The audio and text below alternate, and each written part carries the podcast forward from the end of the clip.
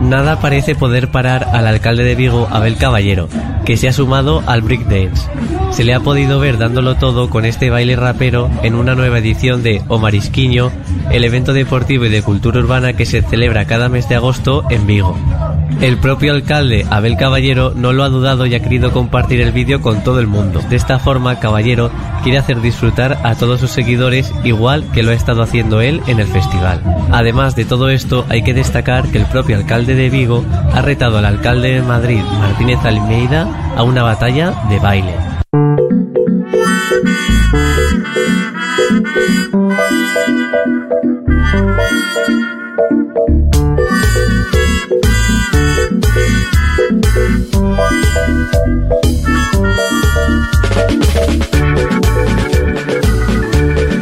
Batalla de baile eh, me gusta. Yo no sé por qué esto es un prejuicio. Sí, Me imagino a los eh, alcaldes de Vigo y de Madrid.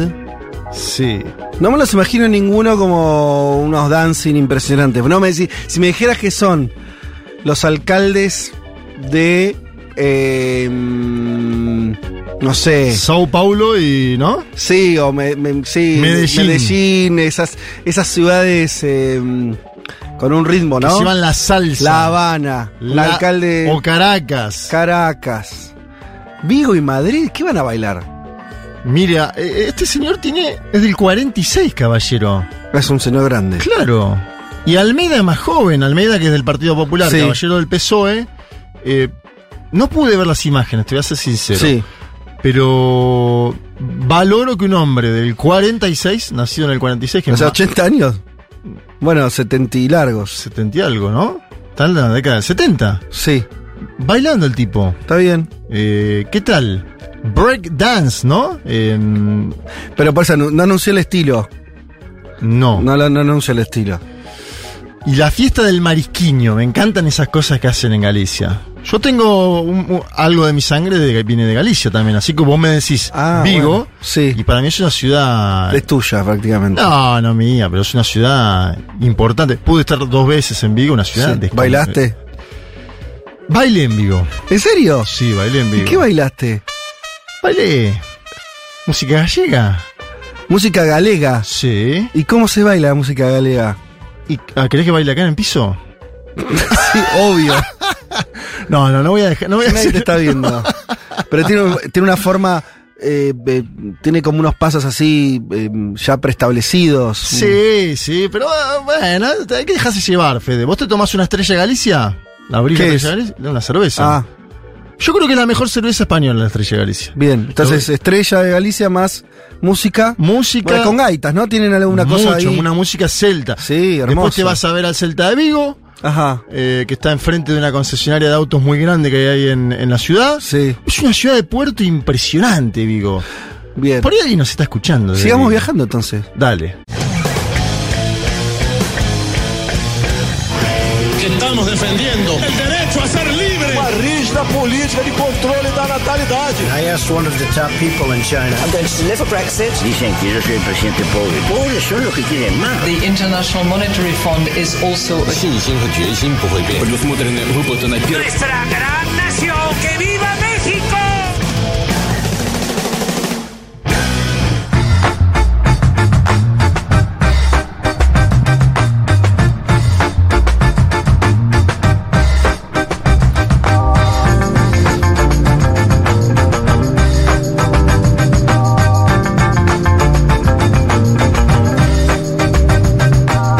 buen domingo para todas y para todos. Es 21 de agosto del 2022 y este es el programa 219 de Un Mundo de Sensaciones.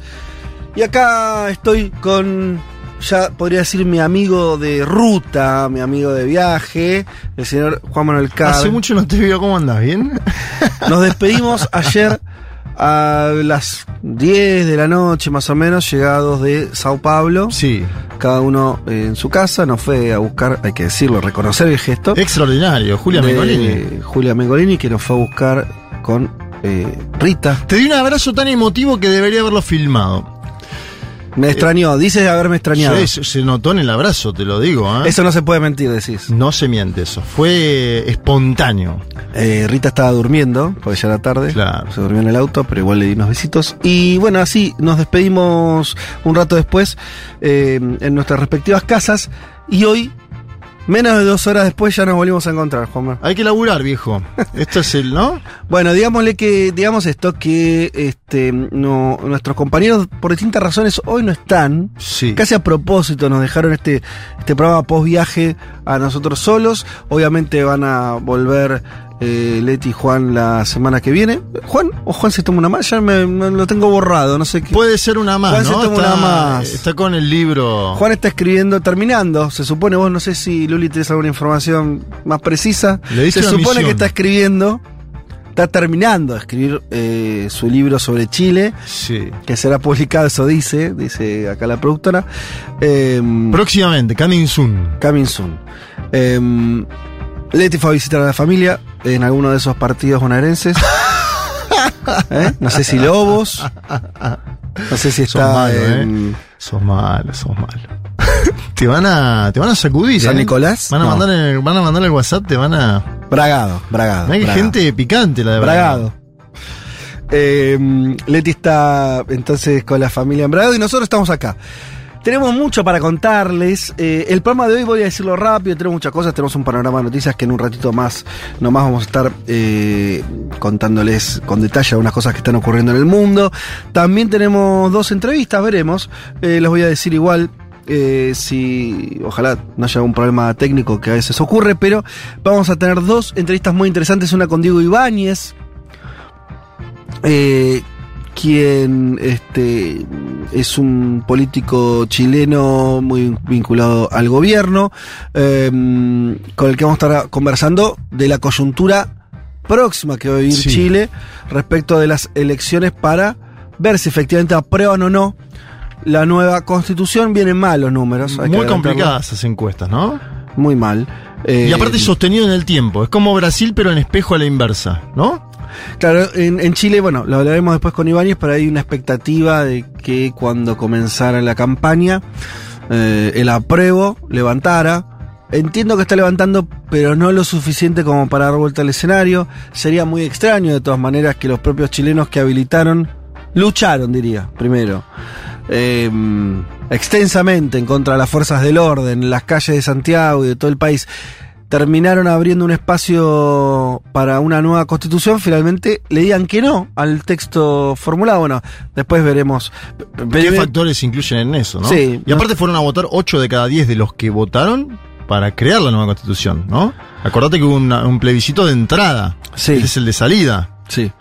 Bueno, hay que ver, todavía igual este, resta, Falta. resta un poco para, para ese plebiscito.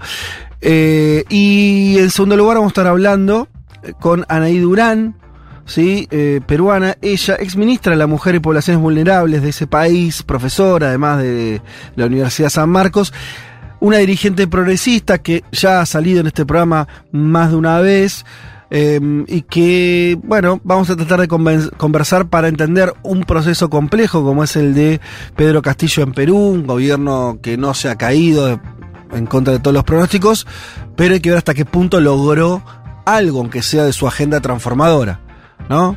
Eh, no, no me caigo, pero tampoco avanzo, podría ser una figura posible, pero también eso eh, lo, lo hacemos en forma de pregunta y lo dejamos para conversar en un rato con Anaí Durán.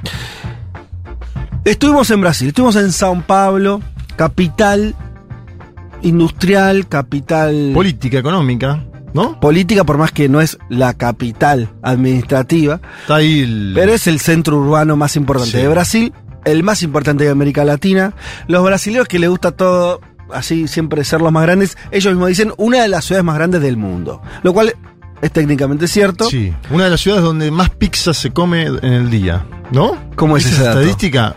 Aparentemente, no Sí. lo tengo. No, no sé quién lo chequeó esto, pero aparentemente es la alcaldía de Sao Paulo. Se Sí. come un millón de pizzas por día en San Pablo. Un millón de pizzas por día. A mí me parece muchísimo. mucho la- el número. Viven 12 millones de personas, sería razón de una pizza cada 12 personas. Puede ser. Puede ser, si es así, les gusta muchísimo la pizza. Eh, yo he visto de caminar esas calles estos días, de sentarme en sus restaurantes, en sus mm, eh, botecos, en sus Sí. eh, eh, distintas formas. Porque además hay que decir que una de las cosas que tiene San Pablo que es una oferta gastronómica muy amplia, de muy distinto. Puedes comer Paladar. parado, puedes sentarte en una Parado, mesita de plástico así Sí. nomás, o en un restaurante, obviamente más eh, formal. Tiene muchísima comida. La pizza está presente, pero la verdad que compite con grandes platos eh, locales. Claro. Obviamente la feijoada, pero eh, los pastéis, que son una especie de empanadas fritas muy ricas. Más grande, ¿no? Es una empanada. En general lo, hemos visto en un formato, Cuadrado. sí, cuadrado o rectangular. Eso, eso, eso que decimos. Cuadrado o rectangular, muy ricos, los de queijo, los de carne. Queso con carne. Tiene uno de palmitos que tampoco está ¿Lo mal. probaste? Sí. He probado uno de chocolate. ¿Te acordás? Ah, sí, en la Avenida en la Avenida Paulista. Paulista, uno de los primeros días. Un- eh, dije, "Ay, ¿cómo será dulce? Y está muy bien también. Es una empanada frita, pero Metiste dulce. un pastel de chocolate con una guaraná, o sea, una mezcla explosiva. y antes había tomado mate, ¿no? Habías tomado mate antes. Eh, ¿Qué más hicimos? Bueno, estuvimos en. eh, vos hiciste un montón de entrevistas para tu libro sobre Sí. Lula. Eh, ¿Te fuiste conforme de la cantidad de entrevistas y gente con la que conversaste? Sí, claro. Fueron más de 10. Después tengo que pasar bien el número limpio. eh, una por día promedio. em, desde dirigentes políticos hasta personalidades eh, vinculadas más a, a la comunicación, podríamos eh, decirlo. Todo el espectro de la izquierda brasilera, PT, MST, PSOL, ¿no? Toda la, toda la izquierda brasilera Que hoy está toda unidad eh, abajo de la candidatura de Lula. Claro, un poco lo que vimos en el acto ayer, que también lo vamos a comentar. Sindicato de Metalúrgicos, para mí importante esa visita en términos de lo. Primero lo simbólico que es el lugar, ¿no? En la trayectoria y en la biografía de Lula, pero además la conversación con el titular del sindicato de metalúrgicos. En ese lugar fue donde es, es el único lugar, el último lugar, perdón, donde estuvo Lula antes de entrar a prisión. Sí. Fue deliberadamente elegido por él como el último lugar. ¿Te acuerdas? Se especulaba incluso que si se entregaba o no se entregaba. Hubo un delay de unas horas, se Sí. formó una- un, un acto multitudinario eh, de militantes y de gente que lo quería mucho a Lula en el sindicato, Dos noches durmió Lula ahí, en un vestuario. que do- está- antes de ir a prisión. Dos noches durmió ahí en un vestuario. Pude visitar el vestuario. La verdad que agradezco Ajá. la gentileza de la prensa del Sindicato de Metalúrgicos del ABC de San Pablo. Te abren las puertas y es un edificio que además tiene mucha historia latinoamericana. Pa- eh, eh, afiches grandes eh, pintadas. está Mujica, el propio Lula. Un vínculo con América Latina muy cercano. Por ejemplo, habían estado hace poco tiempo acá en el partido de la Matanza, entonces pusieron una bandera de la Matanza en, el sindicato de metalúrgicos del ABC Paulista. Claro, es uno, uno de los puntos emocionales eh, de, de la historia personal de Lula y política también. Cuando sale de la cárcel, Lula se comunica con el presidente del sindicato de metalúrgicos, Celerges de apellido, y le dice, voy para casa. Celerges pensaba que le estaba diciendo que iba a la casa en San Bernardo do Campo. Fue al sindicato. Mira, Y Celerges además es quien eh, en el día que Lula se entrega, digamos, eh, e- ese abril del 2018, Lula se junta con la familia en un cuarto ahí en el sindicato. Y lo llama a él y le dice, vení, vos también sos parte de mi familia. Digo, para ver la conexión que tiene con este líder, ¿no? Que no es tan conocido, obviamente, en la Argentina, pero que en la biografía de Lula es muy importante. Y un lugar que la- la, trayectoria de Lula tiene una implicancia trascendental. ¿Dónde veló Lula Marisa Leticia? En el sindicato de metalúrgico. Eh, bueno, además de eso, de esa entrevista en particular y de otras que, que ya nos irás contando y que se van a volcar entonces en en el libro que estás escribiendo sobre Lula, eh, durante esos días estuvimos, eh, mm, por supuesto, recorriendo, conociendo, en general, esto lo, lo hemos dicho antes, ¿no? Eh, de hacer el viaje, eh, tenemos una tradición bastante escasa de ir a, a- a conocer San Pablo como quien va a conocer una ciudad. ¿no? En general Brasil, el turismo argentino en Brasil está vinculado a sus playas, a, o a Río de Janeiro como ciudad más Sí. emblemática, o te vas a Bucios, o la gente se va, no sé, a Bahía, en Bahía. el norte. Eh, no, no, no, no aparece tan frecuente el destino de Sao Paulo. Y la verdad que es una ciudad impresionante. Por los datos que ya dijimos que son obvios y que, que te hablan de su magnitud, de su tamaño, de su relevancia política, como contabas vos, vinculado, por ejemplo, al, al sindicato, o sin ir más lejos, a los sindicatos. Sin ir más lejos, eh, ayer estuvimos en ese acto con Lula que después vas a desarrollar en el centro mismo de San Pablo, que fue el lugar elegido para la, la largada de la campaña, ¿no? Dando cuenta de, de dónde está el, el- el corazón político. Eh, Y además porque es uno de los distritos más decisivos en términos electorales, donde Claro. viven más gente de la población. Lula, eh, San Pablo y Minas Gerais son dos lugares donde si Lula hace una buena diferencia, puede ganar en primera vuelta. Después lo vamos a comentar. Me parece es el primer distrito electoral. Todos esos son números que, que son bastante notorios.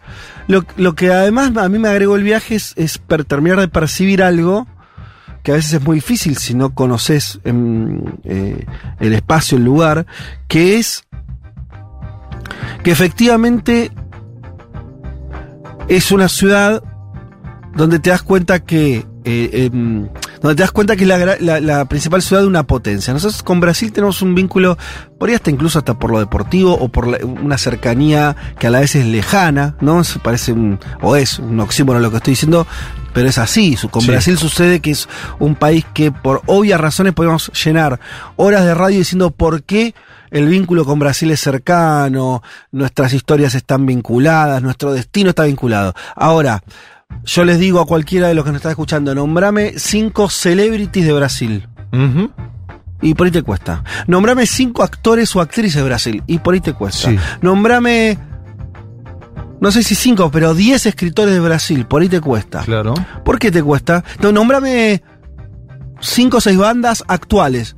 Olvi- Sacá a Caetano, Chico digo, Gilberto, sacalo. Sacá todo eso. Nombrame cinco o seis bandas de ahora que estén escuchando. mm, Por ahí no te sale. Y eso es extraño. Ahí es donde te das cuenta que en realidad estamos lejos. Eh, y yendo, caminando por, por San Pablo, conversando con. Tomando ese pulso que es, eh, además de estos números que decíamos que, que están a la mano de cualquiera, advertís eh, que estás hablando de una de que Brasil es una potencia y que la ciudad de San Pablo eh, tiene también niveles de inversión eh, económica que reside ahí una burguesía que es mucho más fuerte que la, de Argentina o la de cualquier país eh, latinoamericano que el nivel de bueno lo decíamos con, con- los subtes no Eh, es una ciudad Obviamente es una ciudad desigual, la periferia es una. eh, lo- los niveles de desigualdad, de exclusión son enormes. Eso convive con un desarrollo urbanístico que está bastante lejos de lo que tenemos, incluso en la ciudad de Buenos Aires. ¿no? Sí. Te preguntaba, te haces algunas preguntas ahí, ¿no? La de la imposibilidad que tenemos o que tú tiene todavía la dirigencia política y, y- y también económica, ¿eh? Eh, Hay algo que notas en San Pablo que es ese empresariado que tiene, adolece de los mismos problemas que los nuestros, que, que siempre mira para Estados Unidos, que se corta las piernas eh, a sí mismo en términos de desarrollo, aún así eh, es una elite eh, y un empresariado que te das cuenta que algo de la ITA la pone en su propia ciudad. No solo eso, sino que además viven ahí, Fede. Es impresionante la Claro. cantidad de millonarios que viven en San Pablo, que no se fueron a otras ciudades, que no se fueron a los Estados Unidos de América. Que no se fueron a Uruguay. Habría que hacer un estudio, bueno, también, claro, habría que hacer un estudio de los millonarios de Argentina, donde viven. Sí. Porque en Sao Paulo están ahí, están en la misma ciudad, obviamente van a comer en lugares más caros, ¿no? Sí. Eh, pero viven ahí. Vos ves los helicópteros. Bueno, una, una cosa, una cosa que, que también, eh, uno de los puntos, eh, hasta diría casi de turísticos, eh, eh, que, que vos ves es en la Avenida Paulista, un enorme edificio con muy interesante desde el punto de vista arquitectónico, porque es extraño cómo está construido, pero es una evidente demostración de poder que es el edificio de la Fiespi, sí. ¿no? De la Federación de Industriales. Del estado de Sao Paulo. Entonces vos decís, bueno, claro, si tenés que buscar el edificio de la UIA, no, por ahí no sabés ni dónde está.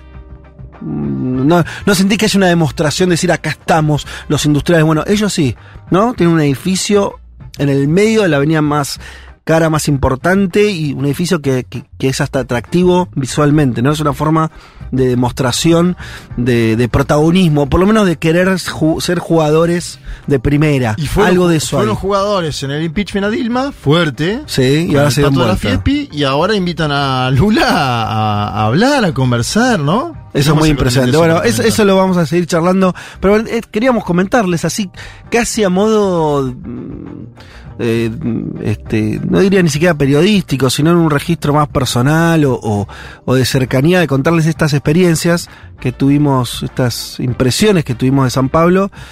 Lo digo por mí, al menos. Creo que a vos te pasó lo mismo. Nunca había estado tantos días en esa ciudad Sí. y tratando de entenderla un poco, de vivirla.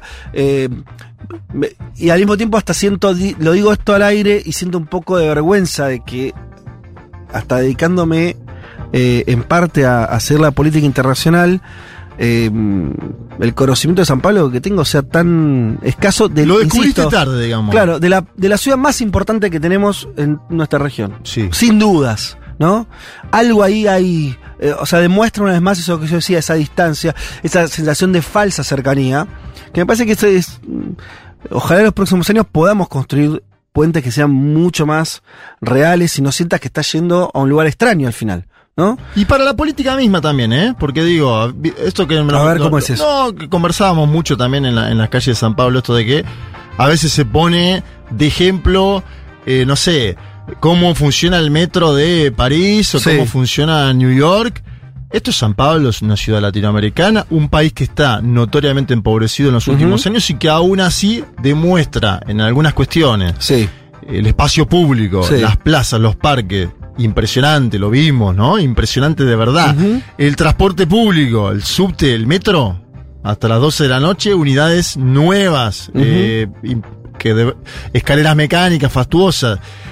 Bueno, ahí hay algo... Si no estás hablando de Tokio, de Londres, Nueva York, estás hablando de un país que eh, es más grande que Argentina, pero que adolece de las mismas cuestiones de subdesarrollo que Exacto, nosotros. donde hay gran desigualdad, porque hay gente que está parando en la calle, porque hay carpas eh, constantemente dentro de la propia ciudad. Pero también es interesante para la política pensar un poco eso. Sí, decir, mirar eso. Esto está acá cerca, ¿eh? No está muy lejos. Sí, sí. Eh, ya ni me digo el metro de Santiago. digo- Y no estamos hablando de gobiernos progresistas ni siquiera, porque la ciudad de San Pablo la han gobernado, este, alguna, alguna vez también la gobernó la izquierda, pero en general Sí. son gobiernos conservadores, de derecha, ¿no? el PSDB, eh, ahora el, el MDB está gobernando porque Por han eso, muerto. no, no estamos haciendo elogio de ningún, ni siquiera progresismo, estamos diciendo otra cosa Sí. que es para mí tan descalificadora o más que, que si gobernara a la izquierda, eh, que es nuestra derecha es tan eh, limitada en términos de gestión, de pensamiento estratégico, que mm, ni siquiera puede parecerse,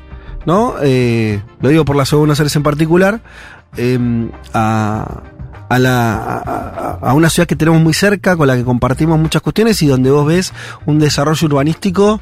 Bueno, vos hablabas de los parques, ¿no? Es impresionante. Bueno, el, cuidado- el cuidado del, patrimonio, los edificios que hay en San Pablo. Sí. Eh, no, también ves ahí un orgullo que está difícil verlo en Buenos Aires, ¿no? Con, cuando todo parece estar puesto en una especie de, eh, de aluvión inmobiliario que no sabes a dónde conduce y, y ningún tipo de protección ni siquiera para los pocos edificios históricos que tenés y demás. Eh, Fíjate eso, que no vimos mucha construcción de viviendas o casas, que es algo que sí está presente en la ciudad de Buenos Aires, Sí. pero sí vimos construcción del subte, Total. ¿no? Total. Hay algo ahí para analizar del acervo histórico de la ciudad que se mantiene eh, y además eh, una mejora en la, en la- en la capacidad de transportar de la, de la propia población, ¿no? Bueno, vamos a ir contándoles en un rato nomás un poco más de- del viaje, ya también eh, unas lecturas más políticas de lo que eh, pudimos ver, entender de dónde está parado Brasil en este contexto electoral, en lo que ellos mismos definen. Lo dijo el propio Lula, pero lo- se lo escuchamos decir a muchos dirigentes políticos esos días, estos días en, San Pablo. Van hacia la elección más importante de sus vidas, ¿no? Lo dicen así, elección histórica. eh, y, bueno, es histórica en parte porque lo, por lo que tienen enfrente, ¿no? Que es eh, Bolsonaro y todo lo que está jugando eh, en, en esta elección. Así que escuchamos, si les parece, a los Rolling Stones. Ahí va. Street Fighting Man y ya arrancamos con el programa.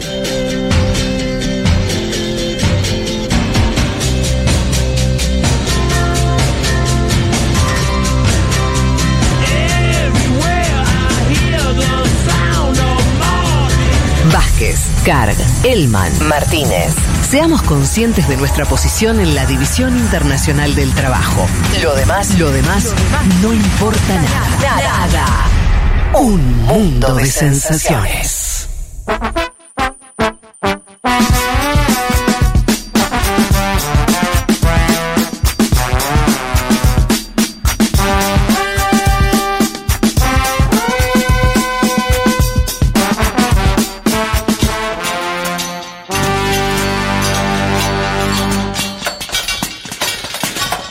Muchos mensajes, muchos mensajes, eh, leo algunos.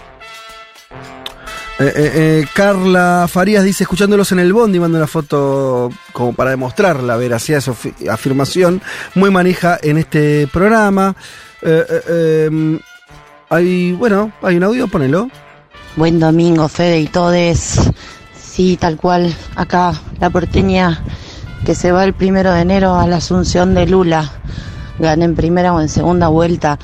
No, y sumo a lo que vos decís, Fede, que a cualquier persona de Brasil le preguntás, músicos argentinos, uruguayos, colombianos, y tienen un espectro tan amplio, tienen un, son un mundo tan amplio que conocen poco. Pasa eso mismo, conocen poco. Saludos. Así es, ¿cómo se llamaba la amiga? Eh, no, dio el nombre. Bueno, eh, sí, eh, eso también es cierto. lo- lo- los propios brasileños tienen. Hay una cuestión, es evidente, ¿no? La, cuestión del lenguaje funciona como una especie de barrera natural que, dificulta. Pero la verdad. al mismo tiempo, el portugués, si bien obviamente es otra lengua, que ya se habla por osmosis, está bastante cercano. Quiere decir, incluso si no hablas nada, te puedes comunicar, eh, no, no, no, no, cuesta, no, no, no cuesta tanto. Pero, mm, pero es cierto eso que, que hay todo, que, que, mm, una, una cultura propia por parte de Brasil que también dificulta la, eh, que ellos estén cerca de, de las cosas que, que se producen Sí, culturalmente en la región. También es un país al ser medio subcontinental por sus dimensiones. Es un, eh, son muchos países en un país, ¿no? Eh, por eso también. eh, ayer se presentó una el jingle de, de Lula, el histórico jingle del 89, que se hizo una nueva versión ahora. Ayer se presentó una versión de músico del Nordeste. Claro. Entonces Brasil tiene tantas capas simultáneas de cultura que obviamente lo que dice la, compañera que nos manda el mensaje, eso está presente en el día a día. María Paz Martínez nos dice una de las ciudades más hermosas y completas del mundo. ¿Fueron al Parque Trianón? No, no llegué. Fuimos a varios parques. Ibirapuera es un parque enorme, gigante, divino. Em, nos gustó mucho una plaza bastante, no, no, no grande, pero muy linda, es este Parque Augusta, ¿no? Muy linda y muy céntrica, ¿no? Sí, pero nosotros estábamos cerca de ahí. Claro, pero conoce. Es un lugar donde te podés escapar de la ciudad en el medio de la ciudad. Sí. Para decirlo en términos concretos. Me preguntan acá, me dice, creo que Fede tiene que visitar también otras ciudades cercanas como Santiago, Lima y Bogotá. Bueno, las conozco. ¿Tuviste? Eh, no, no, mm, son todas ciudades interesantes, todas capitales, nombraste. Eh, me parece, todo esto que hicimos de, Sao Paulo en, términos de... Para arrancar de tamaño nomás, de peso específico, parece que la hace medio única en ese sentido. Pero bueno, por supuesto que tenemos muchas ciudades interesantes en, la región. Eh, acá nos dice, nos manda saludos Juan desde la falda mate y tortita de naranja. ¿Cómo será la tortita de naranja? Me interesa. Para acompañar este hermoso domingo con este hermoso programa. Al arquitecta nos manda en Twitter, dice, fui a Sao Paulo por primera vez hace un mes. Soy Ajá. arqui. Y me Ah, sorprendió, sí. me sorprendió que en cada baño público hay papel, agua y jabón, dice. Ni Mira, hablar, ni sí. hablar que te dejan entrar a baños sin que consumas en los bares. Ah, no lo probé, esto, creo, eso. Tampoco No. eso. Esas son condiciones de justicia social y urbanismo, nos dice un arquitecta que se dedica al urbanismo y que, imagínate para un arquitecto, nosotros, nos ¿no? Vos venís de la historia y la comunicación, yo vengo de la ciencia política y la comunicación, y para un arquitecta debe ser también choqueante llegar a Sao Bueno, no lo dijimos, pero lo que es el acervo ar- arquitectónico, y esto habría que hacer un ajuste, porque es algo que nosotros en Argentina, en Buenos Aires, perdón, eh, eh, lo, lo puedo hacer extensivo a, la- a- a las demás ciudades de nuestro país. Cuando, cuando pensamos en, términos de arquitectura, las últimas cosas eh, relevantes se echan, o, o- hay algo del pasado colonial, pero la verdad que en, algunos países de Argentina es más importante que en Buenos Aires, o pensamos en las construcciones de finales del siglo XIX, principio del siglo XX, esa era dorada de la Argentina agroexportadora, donde eh, se imitaba, por lo menos en Buenos Aires, por ejemplo, a lo que era la, arquitectura en París y todas esas cosas de nuestra clase alta. Y medio que ahí termina. Lo interesante de San Pablo es que tiene un siglo XX de- de- de- de edificios eh, y de construcciones arquitectónicas eh, muy vanguardistas. Eh, te encontrás, eh, y, y no solamente los edificios, qué sé yo, te- en general hay muchos edificios lindos con donde evidentemente se le dio una bola al diseño o a la arquitectura.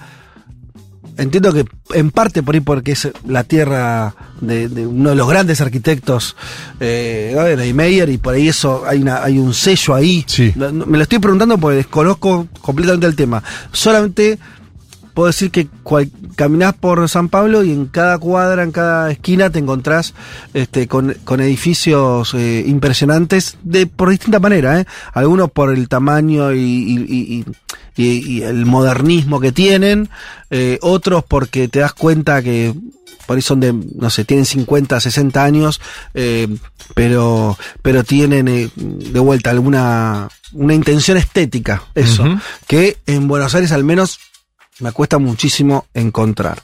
Eh, creo que, que los 50, 60, 70 de Brasil fueron en el sentido mejores que los nuestros, ¿no? Eh, lo llevo a algo más estructural, cuando se hablaba siempre de, de ciertas diferencias, incluso de los periodos dictatoriales, y que Brasil tuvo ahí un- una idea de desarrollo nacional que nosotros no tuvimos. Me parece que algo se traslada también a la arquitectura, pero bueno. ¿Y los ver, murales? Lo tendría que decir alguien que sepa más. Hablando lo de de los los murales, murales. es espectacular, ¿no? ¿Sacaste fotos de cuántos? decenas y decenas de murales que me gustaría saber más de sus artistas y más porque es una variedad. Eh, en barrios totalmente distintos, en lugares más, más eh, eh, de más guita, de menos. Hago la aclaración, nosotros estuvimos en San Pablo es enorme, estuvimos en algunos barrios, no estuvimos en, la- periferia, estuvimos siempre en, la ciudad y en, el, eh, diría, en la zona relativamente céntrica de la ciudad. Pero haciendo esa salvedad, pues no sé qué pasa después, eh, es impresionante la cantidad de murales que hay, y, eh, hermosos, algunos representando siempre además con piolas desde el punto de vista de lo, lo que mostraban. O estaban vinculados a, a cuestiones artísticas, eh, músicos, me acuerdo uno de un edificio donde había alguien que parecía, no sé si era como un Joao Gilberto tocando la guitarra. Sí. También eh, muchos vinculados a la tradición afro. ¿no? Eh, Yo vi un Mandela en un momento también. Ah, mira. A a ver, si entramos a ver en nuestros celulares la cantidad de fotos que sacamos de murales coloridos y que además parece ser una política de la ciudad también, Fede, ¿no? Porque esto otro hablábamos. En Buenos Aires, no sé si hay tantos lugares destinados a los- al muralismo. Por ahí en los últimos años ganó un poco más peso, pero viste que en general en Buenos Aires vos ves más publicidad, ¿no? En las calles. Sí. Eh, o pintados o más graffiti, pero no murales. Acá estaban todos cuidados los murales incluso. Bueno, una marca Es identitaria. cierto de la eso, ciudad. tampoco termino de saber eh, cómo es ese cuidado, Bueno. o, o si estamos viendo murales que se renuevan o, o son los mismos hace mucho tiempo. Des- lo desconozco todo, así que si, tenemos algún oyente eh, que sepa de, de esa cuestión, nos desasna porque nos gustaría saber más. Bueno, acá nos dicen algo que era un poco lo que me imaginaba sin tener lecturas. Juan Esteban Maurino dice, la escuela del movimiento moderno de la, de la arquitectura marcó muchísimo en Brasil, particularmente con Oscar Niemeyer, que lo nombraba. No olviden Brasilia, fundado eh, de cero bajo los preceptos del movimiento moderno por Lucio Costa, con edificios que justamente, de, de Niemeyer justamente. Año 58, pleno desarrollismo. Bueno, eso es lo que decía, los 50, los 60, los 70 de Brasil y esa diferencia con, con la Argentina. Eh, San Pablo y Río están llenos de edificios modernos. En Río, Río fui, no, no noté tanto, bueno, por ahí porque es no, no, no es tan grande la ciudad, no lo sé, pero lo, lo de lo de San Pablo, insisto, eh, no, no solamente la City, no está vinculado a un, a un barrio en particular, sino está muy extendido. Este, Bueno, en fin, acá nos empiezan a juntar arrobas de muralistas favoritas, esto lo hace Vanina, así que bueno, ves, hay... Vamos conociendo lo que vimos, ¿no? Totalmente, pero nos están, está bueno porque están sobre nuestras intuiciones y cosas que podemos ver ahí medio a las apuradas. Eh, hay gente que nos está contando muchísimo más. Fui hace unos años a San Pablo con 100 reales para cuatro días. Eh, poco. Poco, poco. Pero por ahí te defendiste, no sé. ¿Y? esto nos cuenta Tamara. Me bajó la presión en el subte, me desvanecí en el andén, uy. Me obligaron a volver en taxi a mi casa y yo no sabía cómo explicarles que no podía gastar ese dinero. Volví convencida de que no es tan cierto que es fácil comunicarse. Ah, bueno, porque te, te complicó la cuestión del claro. idioma. Qué situación desagradable que te descompongas sin guita. Eh, entiendo lo que te pasó, un garrón. Eh, sí. Eh, sí, a ver, lo del idioma. A mí me parece que te terminás entendiendo casi de cualquier manera. No sé si te pasa lo mismo en Tokio. No sé. no, yo. claro, claro, claro. O en Alemania, o no sé. Pero bueno, sí. eh, obviamente que. que- que, eh, bueno, sí, que hay, son idiomas distintos, eso no hay dudas. Eh, la historia de Brasil en cuanto a lo arquitectónico es fascinante, nos cuenta Manuela Vélez. Eso es lo que yo suponía. Eso era mi intuición. Tuve mucha influencia, tuvo mucha influencia del Corbu. No sé qué es el Corbu, perdón la ignorancia. o con mayores ingresos y decisión política para desarrollarlo. Ok. Fíjense el ejemplo de Brasilia. Sí, sí, lo de Brasilia lo conozco, una ciudad diseñada. San Pablo es una ciudad que tiene 500 años. Eh, ahí hay una cosa también que me pregunto por cierta decisión de política pública, de cuidado de lo arquitectónico, no sé, debe haber un montón de cuestiones ahí este, interesantes. También hay algo tecnológico, Fede. Y lo nombran mucho otro arquitecto, A ver. además de Niemeyer, que es el que todos conocemos, de Lucio Costa. Ajá. ¿Sí? Lucio Ah, y Corbu es Le Corbusier, claro.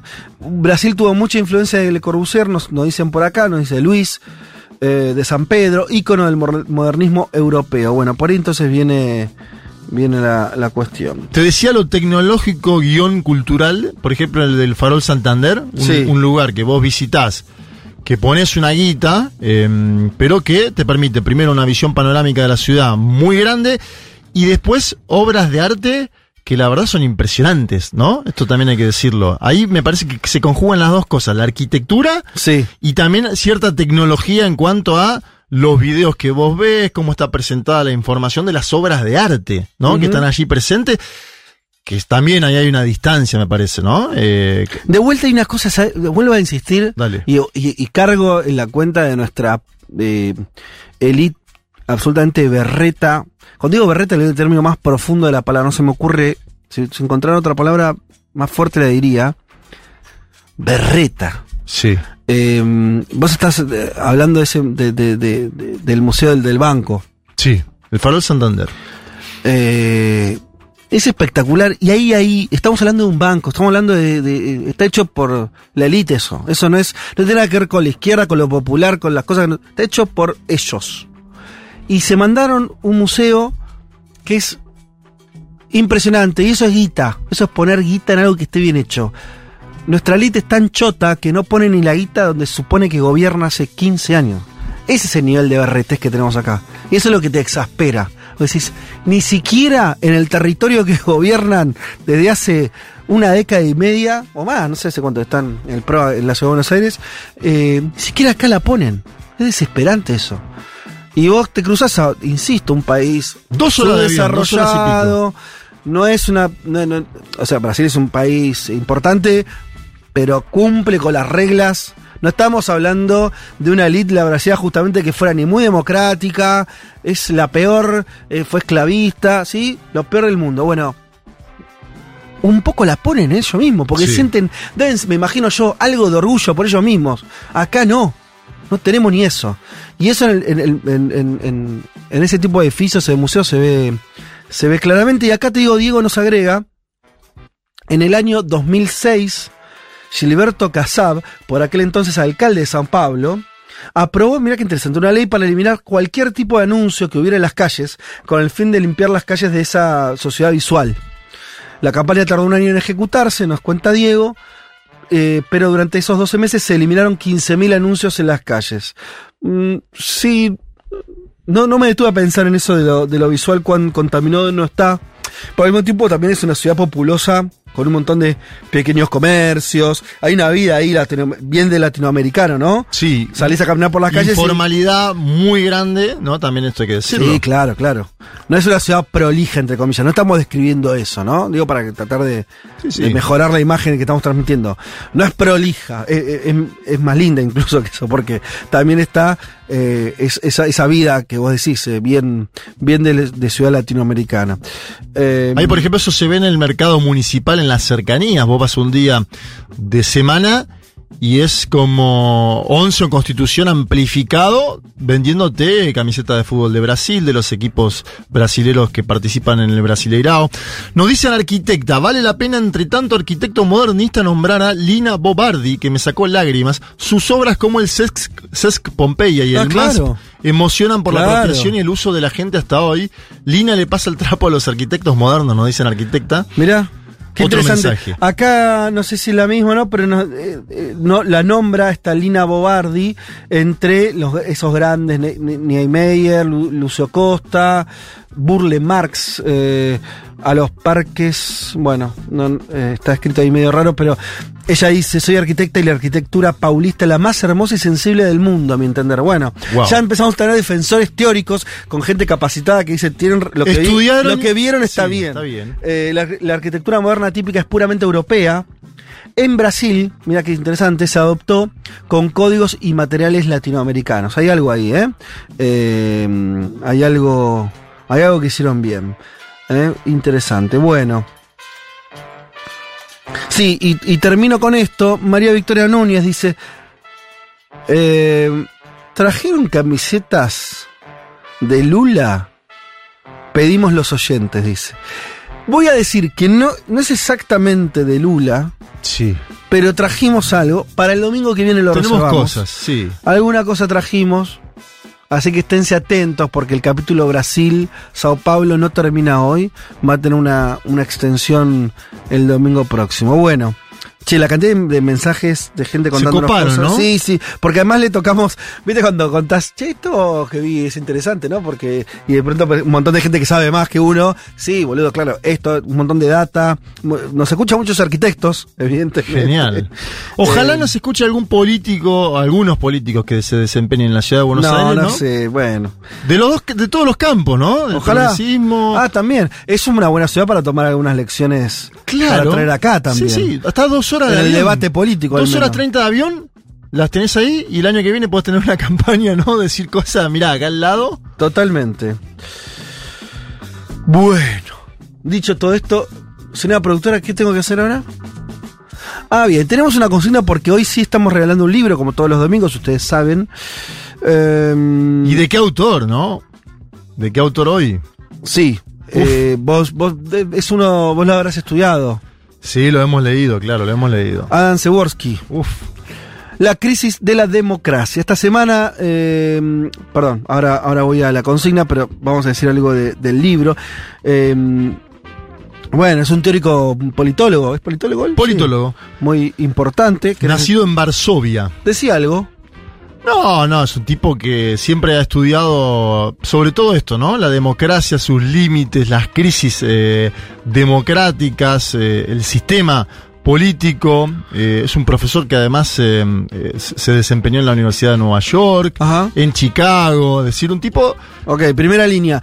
Sí. Y el libro da cuenta de también la situación, le toma una especie como de, de estado de salud a la, a la democracia en Occidente, eh, analiza distintos casos, esta idea de si, si una democracia en declive, si la democracia tiene como los mecanismos para, para resistir o no, eh, embates que en general suelen venir por eh, los discursos extremistas, ahora tenemos a, a mano muchos ejemplos, ¿no? Pero básicamente lo, lo que tiene que ver con la era Trump también, ¿no? Se analiza. Él se pregunta a dónde pueden llevarnos el desgaste institucional y la polarización. Claro, el tema de la pregunta, polarización ¿no? en la democracia. Sí. Eh, así que bueno, ese es el libro que estamos regalando hoy. ¿Cuál es la consigna? Acá eh, la historia es la siguiente. Esta semana durante un acto público, no sé si esto lo viste, Gustavo Petro, o sea, un acto público de Petro, ya presidente, un integrante de, de la seguridad se desmayó. Sí. Se desmayó en el momento en que Petro estaba dando el discurso. Ajá. Y en el mismo momento, motivo del desmayo, la bandera de Colombia cayó. Como, como le pasó a- al ex jefe de Estado de la Argentina. Claro. Mauricio. Pero no por, por un seguridad, eso que se la llevó puesta a él. Ese creo. fue el viento, ¿no? Parece que el viento le. Lo mismo ocurrió en el Vaticano también. Un miembro de la Guardia Suiza Ese lo vi, ese es tremendo. se desmayó frente al Papa. Sí, al Porque- Papa hay una multitud que estaba mirando la misa que estaba dando el Papa. Se desmayó por calor. ¿Qué pasó? No, No, sé, se sabe. se cae. Y bueno. Entonces, eh, la consigna básicamente tomando estos casos es, ¿qué situaciones en las que hiciste el ridículo? O sea, ¿cuál, qué, qué situación recordás en la que hiciste el ridículo frente a mucha gente? ¿No es cierto? Eh, y medio situación así, mm, ¿cómo decirlo? Que no podés este, caretear. Sí, sí. ¿no? Eh, lo, lo están viendo todos, no hay manera. Qué tema. No, no puedes narrarlo vos. Está sucediendo. Te desmayaste frente a una multitud. Eh, cuéntenos esas situaciones, las mejores, las va a elegir nuestra productora Luli Gurevich y eh, las dos mejores se llevarán entonces cada una un ejemplar de la crisis de la democracia de Adam Seworski. Eh, recordamos, eh, editado por siglo XXI, ¿sí? que nos acompaña todos los domingos junto a Capital Intelectual regalando estos títulos. ¿Cómo participás? Tenés que ir a la cuenta ¿Cómo? de Instagram de Sí. Futurock eh, y en la publicación de Un Mundo de Sensaciones tenés que darle like. ¿Sí? Y ahí mismo comentas. También lo puedes hacer como nos vienen escribiendo a nuestro WhatsApp. Recordamos el 1140 66 0000, 1140 66 0000. Ahí los leemos, le leemos este, la respuesta a esta consigna y todo lo que nos quieran decir. Y, por supuesto, no dejen de ir al Instagram, ¿sí? A darle like, que nos ayudan con eso también. Y a comentar abajo su anécdota sobre eh, una situación en la que, frente a otros, ¿eh? Eh, y hayan, hayan hecho algún tipo de, de ridículo o de situación, eh, ¿cómo decirlo? Comprometida con tu propia dignidad. Bueno, así no, nos reímos todos un poco. Bien. Aparte, esas dos son de laburo, lo cual es porque en una fiesta vos podés, ¿no? Te puede pasar algo. En el laburo, Y- te están viendo tu jefe, ¿no? Sí, sí, Situación sí. comprometedora. Eh, bien, dicho todo esto, ¿qué hacemos? ¿Tanda? ¿Tanda y venimos? Dale.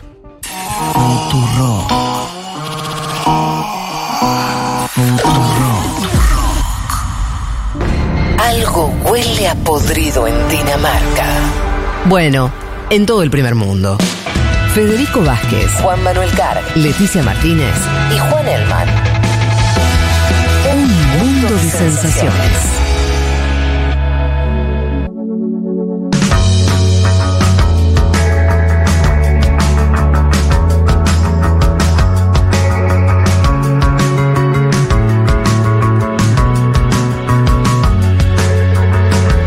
Les decíamos que uno de los temas que queríamos tocar hoy tenía que ver con la coyuntura en Perú y les adelantamos también que íbamos a intentar hablar con quien fue ministra de la Mujer y Poblaciones Vulnerables de ese país y es profesora de la Universidad Nacional Mayor de San Marcos. Estamos hablando de Anaí Durán. ¿Qué tal, Anaí? Te saluda Federico Vázquez desde Buenos Aires. ¿Cómo estás? Buenos días, un abrazo desde Lima. ¿Qué tal? Bueno, eh, Anaí, nosotros hemos conversado otras veces en- con, con- vos en, en- en el programa. Eh, una cosa, una, una primera mirada que nos interesa porque venimos siguiendo todo el proceso del gobierno de, de Pedro Castillo, sus dificultades vinculadas bueno, a distintas cuestiones, eh, pero básicamente a la disputa política, al Congreso, los problemas dentro de su frente político. Si yo tuviera que eh, un, un interrogante, como para no para hacer una pregunta concreta, un interrogante tiene que ver con, yo decía, una imagen, que no sé si es correcto o no, esa es la pregunta, que Castillo podría decirse que no se cayó, pero tampoco avanzó. O sea, la sensación de un gobierno que logró no caer, que era parte de, de- también de, de la historia propia de los últimos años de Perú, ¿no? Donde muchos presidentes son este, echados del poder. Eh, eso hasta ahora no eh, logró eh, evitar eso, pero al menos desde acá eh, tampoco se ve hacia dónde ha ido el gobierno de Castillo en haber logrado transformaciones. ¿Te parece justa esa, esa imagen o, o no? Eh, bueno, sí, yo creo que efectivamente, ¿no? Es un gobierno que ha literalmente sobrevivido, ¿no? Mm. Sobrevivido un año y esto no es gratuito, o sea, no es porque le dio la gana a Castillo, no es por la correlación de fuerzas y la crisis sistémica que ha vivido el Perú los últimos años, ¿no? A diferencia de Colombia o de Chile, donde la derecha reconoció a los ganadores, aquí eh, la oposición nunca reconoció el triunfo de Castillo. O sea, hicieron un juicio inventando un fraude que obviamente no existía, gastaron recursos en el Congreso, ¿no? Entonces es una oposición muy recalcitrante, muy recalcitrante, una correlación de fuerzas muy débil, la que lleva Castillo. Él mm. es la primera vez que se lanza como candidato presidencial, no había estructurado previamente un equipo de gobierno y eh, las debilidades de este equipo que lo sostiene, ¿no? La pugna entre los partidos de izquierdas, la improvisación del mismo presidente. En fin, sí creo que hay una sobrevivencia ahí, él ha sobrevivido, como digo, una oposición muy recalcitrante que primero dijo fraude y luego empezó con esta seguidilla de impeachment, vacancias, censuras, interpelaciones, eh, y como digo, también una, una correlación muy débil y una estructura programática misma también del presidente bastante eh, precaria, ¿no? Creo que esa ha sido la tónica de este año. Anaí, te saluda Juan Manuel Care. Hay, hay un espacio de la política peruana que está pidiendo directamente un, que se vayan todos eh, al estilo 2001 argentino. Y me da la sensación de que un segmento de la izquierda, que entiendo es todavía hoy probablemente minoritario en términos sociales, pero bueno, también te lo consulto, plantea la posibilidad de avanzar en una asamblea constituyente para solucionar los problemas eh, históricos de la política peruana, particularmente la gran impugnación que tiene el Parlamento sobre el Ejecutivo en términos politológicos, antes que una nueva elección general que, que, iría más en consonancia con ese que se vayan todos, convoquemos a nuevas elecciones generales. ¿Vos sos partidaria de convocar esa asamblea constituyente y qué le daría a la política peruana la posibilidad de avanzar en un intento de cambio de la constitución que estamos viendo como en Chile genera también sus problemas, ¿no? Sí, claro. A ver, dos cosas primero, ¿no? Efectivamente, aquí hemos avanzado eh, casi a un régimen parlamentarista, ¿no? Desde que el 2016 el Fujimorismo consigue hipermayoría en el Congreso, ha ido pervirtiendo el marco constitucional para acumular más poder y poner en la cuerda floja a los presidentes. O sea, ya en la práctica somos un régimen mm. parlamentarista, o sea, los ministros son cambiados por el Congreso. Eh, se puede presentar mociones de impeachment cada que se consigue 30 firmas, en fin, o sea, hay un régimen muy precario, ese régimen que se impuso en el 93 se ha descompuesto, se ha deteriorado, se ha pervertido, eso es lo que estamos viviendo ahora, lo hemos vivido los últimos cinco años con cuatro presidentes, tres congresos, y lo estamos viviendo con esta inestabilidad que efectivamente no deja despegar un gobierno, ¿no? Y más aún un gobierno que es débil, ¿no? Entonces yo creo que eso hay que tenerlo claro en el caso peruano, ¿no? Es una crisis que se ha venido acumulando por esta perversión del régimen constitucional desde el Parlamento para los fines concretos de un grupo político, como es la, derecha, el Fujimorismo y sus aliados, ¿no? Lo otro es lo, lo, que dice respecto a la salida que se vayan todos. Aquí es, es, es, digamos, paradójico, porque quienes se han apropiado de esa bandera ahorita son más bien las clases medias, ¿no? Que están pidiendo un adelanto de elecciones con esta consigna eh, yo creo que en el esfuerzo de volver a tirar los dados, si sale un candidato que les gusta más, porque es claro que con este, este no les gusta, ¿no? Y eso tampoco es democrático y tampoco resuelve el problema, porque tiras los dados de nuevo, te sale Llano Castillo, Antabrumala, y nuevamente vas a estar en la dinámica de eh, que se vayan todos, ¿no? Hay un tema de fondo, ¿no? Y justamente por eso nos referimos a la necesidad de una reforma más integral que pasa por pensar de nuevo todo el marco eh, constituyente, ¿no? Y con la participación de la ciudadanía, porque reformas a la Constitución, como digo, se han hecho muchas.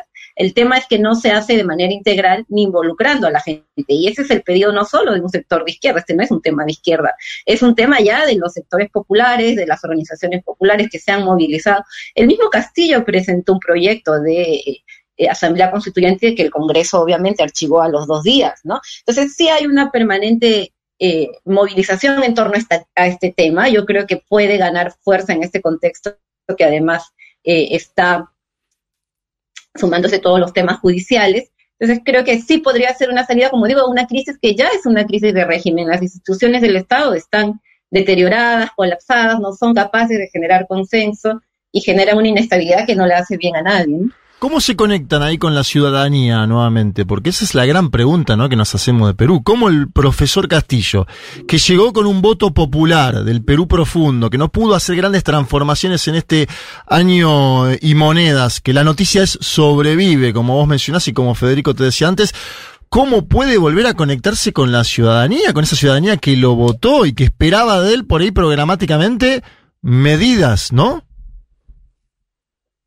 Mm.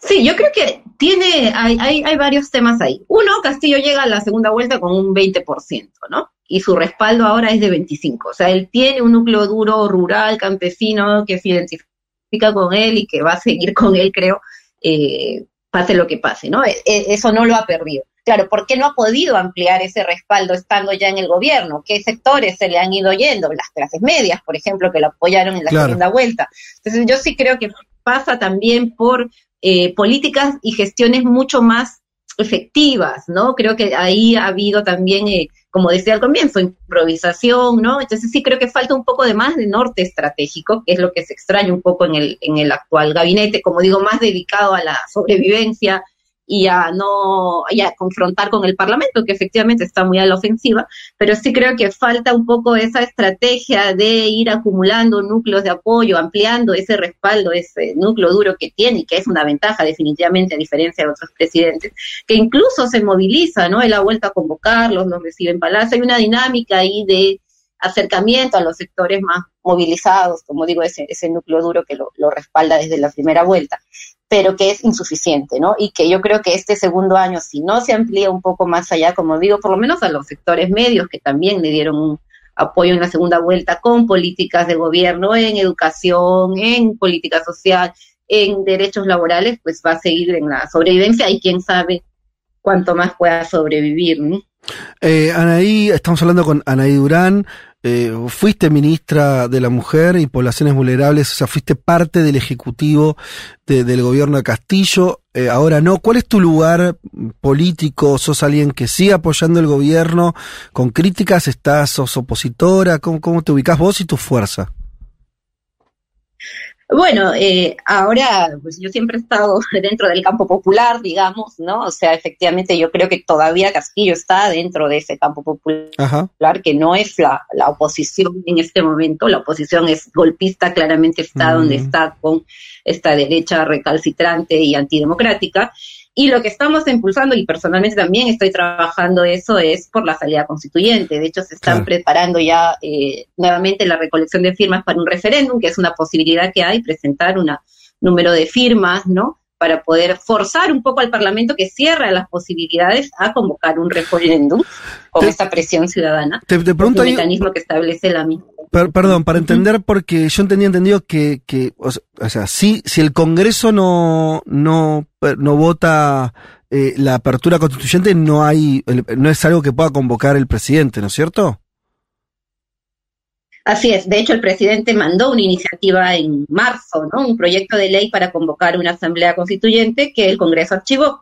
Esa es una vía, está mm, cerrada, obviamente, la correlación de fuerzas en el Congreso no va a cambiar. No. Pero la otra vía es la iniciativa ciudadana, que es esta que te permite recolectar un número de firmas para eh, poder eh, convocar un referéndum, ¿no? Estaba directamente al Jurado Nacional de Elecciones, ya no pasa por el Congreso. Ah. Y en esa tarea estamos, eh, personalmente estoy participando de un grupo Mujeres por una Nueva Constitución que acabamos de también inaugurar con mujeres de sectores populares, básicamente.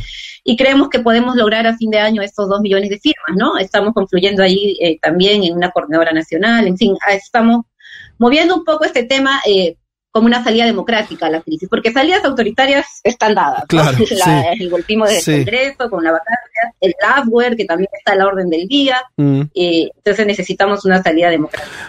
A ver, para precisar, terminar de entender, ¿eh? eh entonces ustedes, el objetivo es recolectar dos millones de firmas, que es un número muy importante, ¿no? Eh, es un, trabajo eh, entiendo dificultoso, pero si logran ese objetivo, ustedes eso lo presentan ante la justicia, no ante el Congreso, y si validan esas firmas, automáticamente se, abre un proceso eh, de referéndum. Así es, se presentan al jurado electoral, ¿no? Al jurado nacional electoral y eh, convocaría a un referéndum. La pregunta que estamos haciendo en los planeadores es muy concreta, si está de acuerdo o no con un referéndum para eh, reformar totalmente la Constitución de 93 con una asamblea constituyente. No es simplemente darle la voz al pueblo. Quizá en el referéndum gana el no, no queremos, que también es una posibilidad. Pero sí creemos que es importante abrir ese proceso de discusión. ¿no?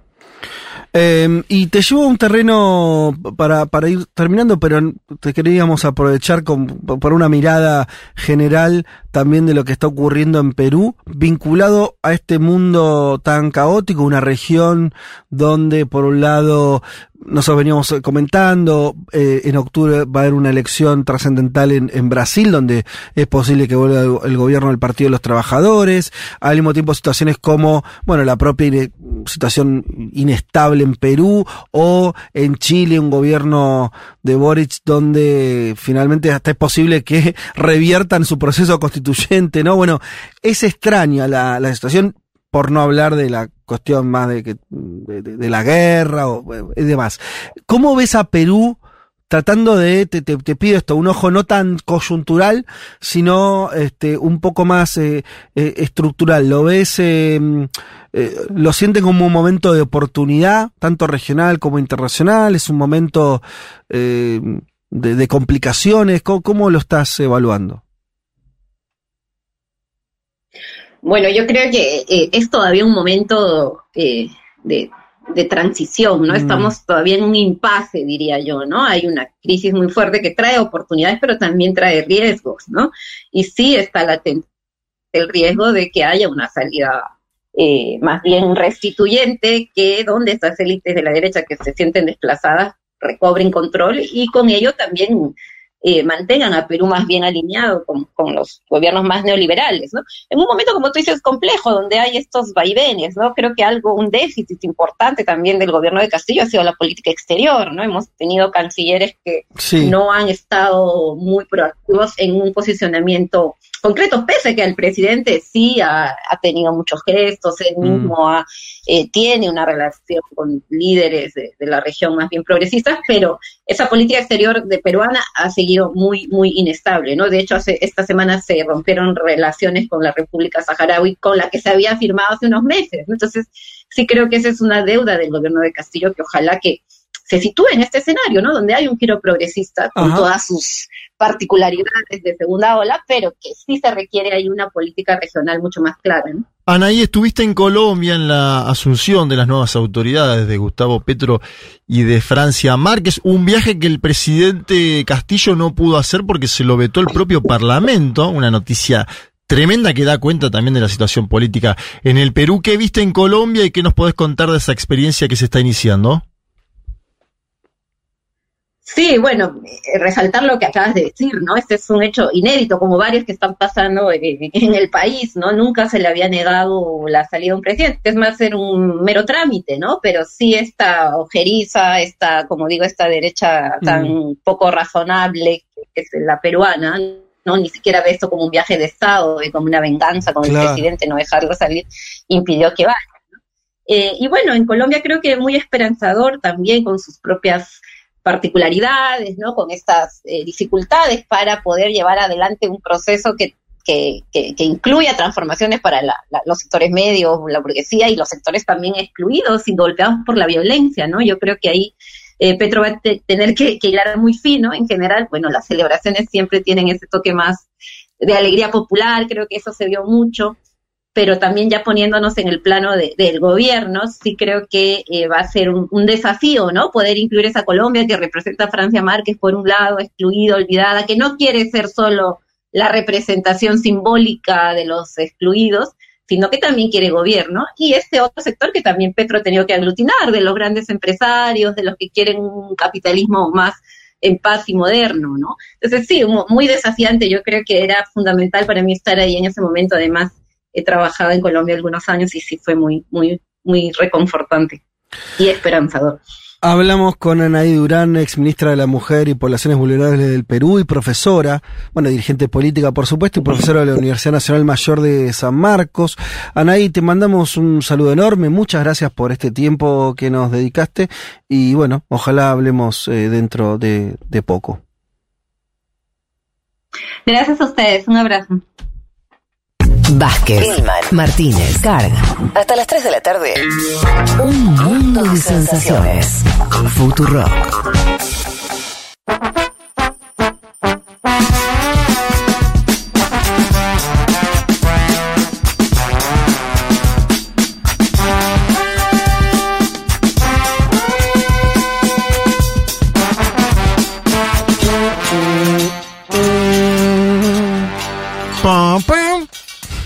¿Cómo? Estamos un poco como pasado de rosca, ¿viste? Cuando, ¿Viste cuando, cuando te excediste? Entonces estás como. eh, esto es como un déjà vu. De, para nosotros el viaje todavía no terminó, evidentemente. Exacto, estamos subidos al viaje. Entonces estamos como pasaditos de rosca.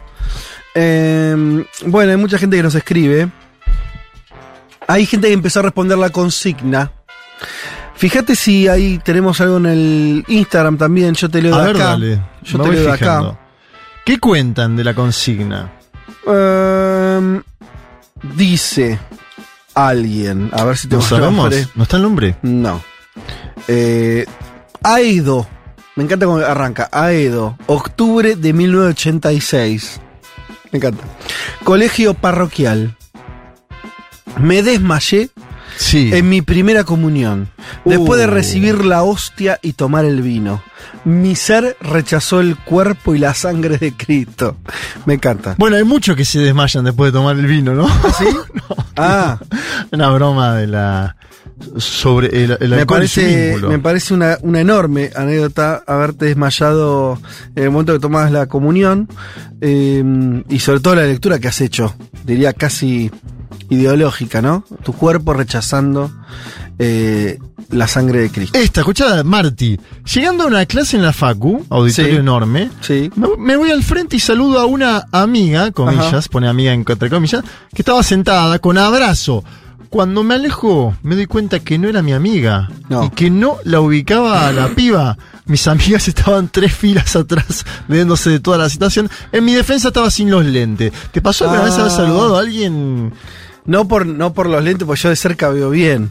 Pero claro, si, si usas lentes muy con, con muchísimo aumento, o sea, si no ves un choto, bueno, pues te puedes confundir. En el viaje que hicimos a Brasil, yo en un momento, en el Acto por la Democracia, el día 11 de agosto, en la Universidad de San Pablo, le pregunté a una persona si era esa persona que Es yo cierto, pensaba que era. y no era. Y no era. Una situación tremendamente embarazosa, además, porque. Le insistí, yo vi cómo le insististe, pero vos sos tal. Sí. No, no soy. No era, no era, no era. No, pero vos sos. Se no, no llamaba de la, mim- de la misma manera que el otro, Que lo cual era Joao- loco. Joao. Eh, no, José. Pero tenía un, Josué. tenía un apellido distinto. Eh, mi situación comprometida, nos cuentan acá, fue en una cena medio interfamiliar.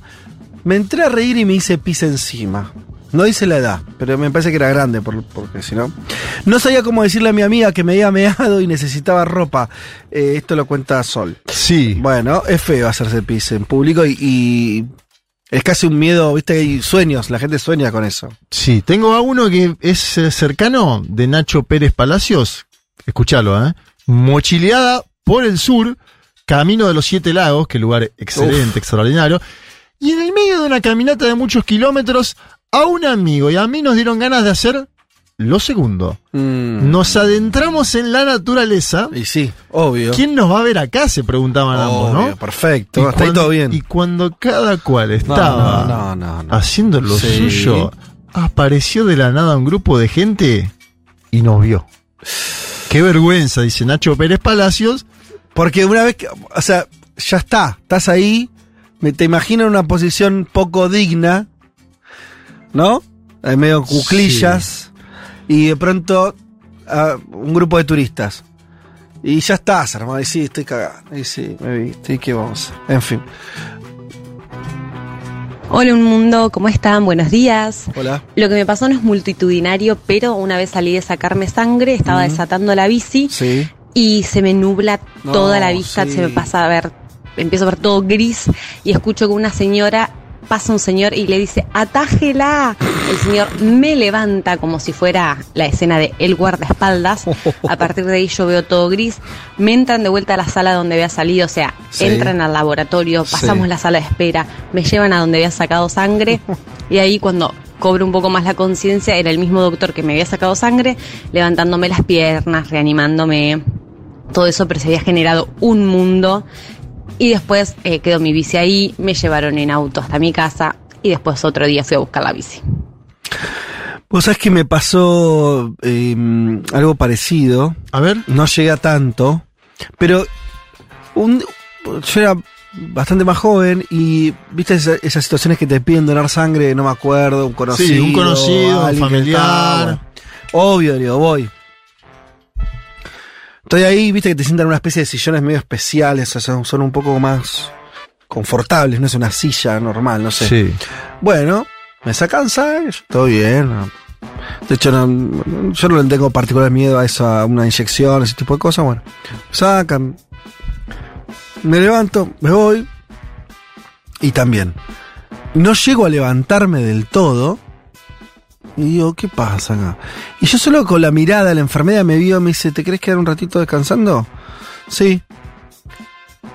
Y me dormí.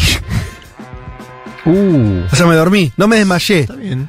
Me dormí. Sí. Vos tenés facilidad aparte para dormir Claro. en lugares, ¿no? Pero además yo tengo la presión baja.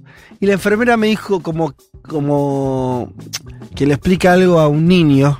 Yo ya no era un niño. Dice, pero, ¿vos no sabés que tenés la presión baja? Le digo, sí. Y entonces no tenés que donar sangre. Si no, esto te va a pasar siempre. Ah, Y entonces, ¿vos sos tarado? Era un poco así la pregunta. Eh, porque bueno, sí, evidentemente, de hecho ya me, me pa- me pasó otra vez que por algún motivo volví a donar sangre, algo que creo que ya sabía todo esto, pero igual lo tenía que hacer, o quise hacerlo, y fui precavido, me llevé, tenía para comer cosas, ¿viste? Una coquita. Y así todo me mareé. Upa. Y porque evidentemente me parece que los que tenemos presión baja no nos cuesta ese tema. Bueno, tomando un café con mi vieja en una cafetería, vuelvo del toilet y me senté y seguía una charla con mi vieja. y seguí la charla con mi vieja.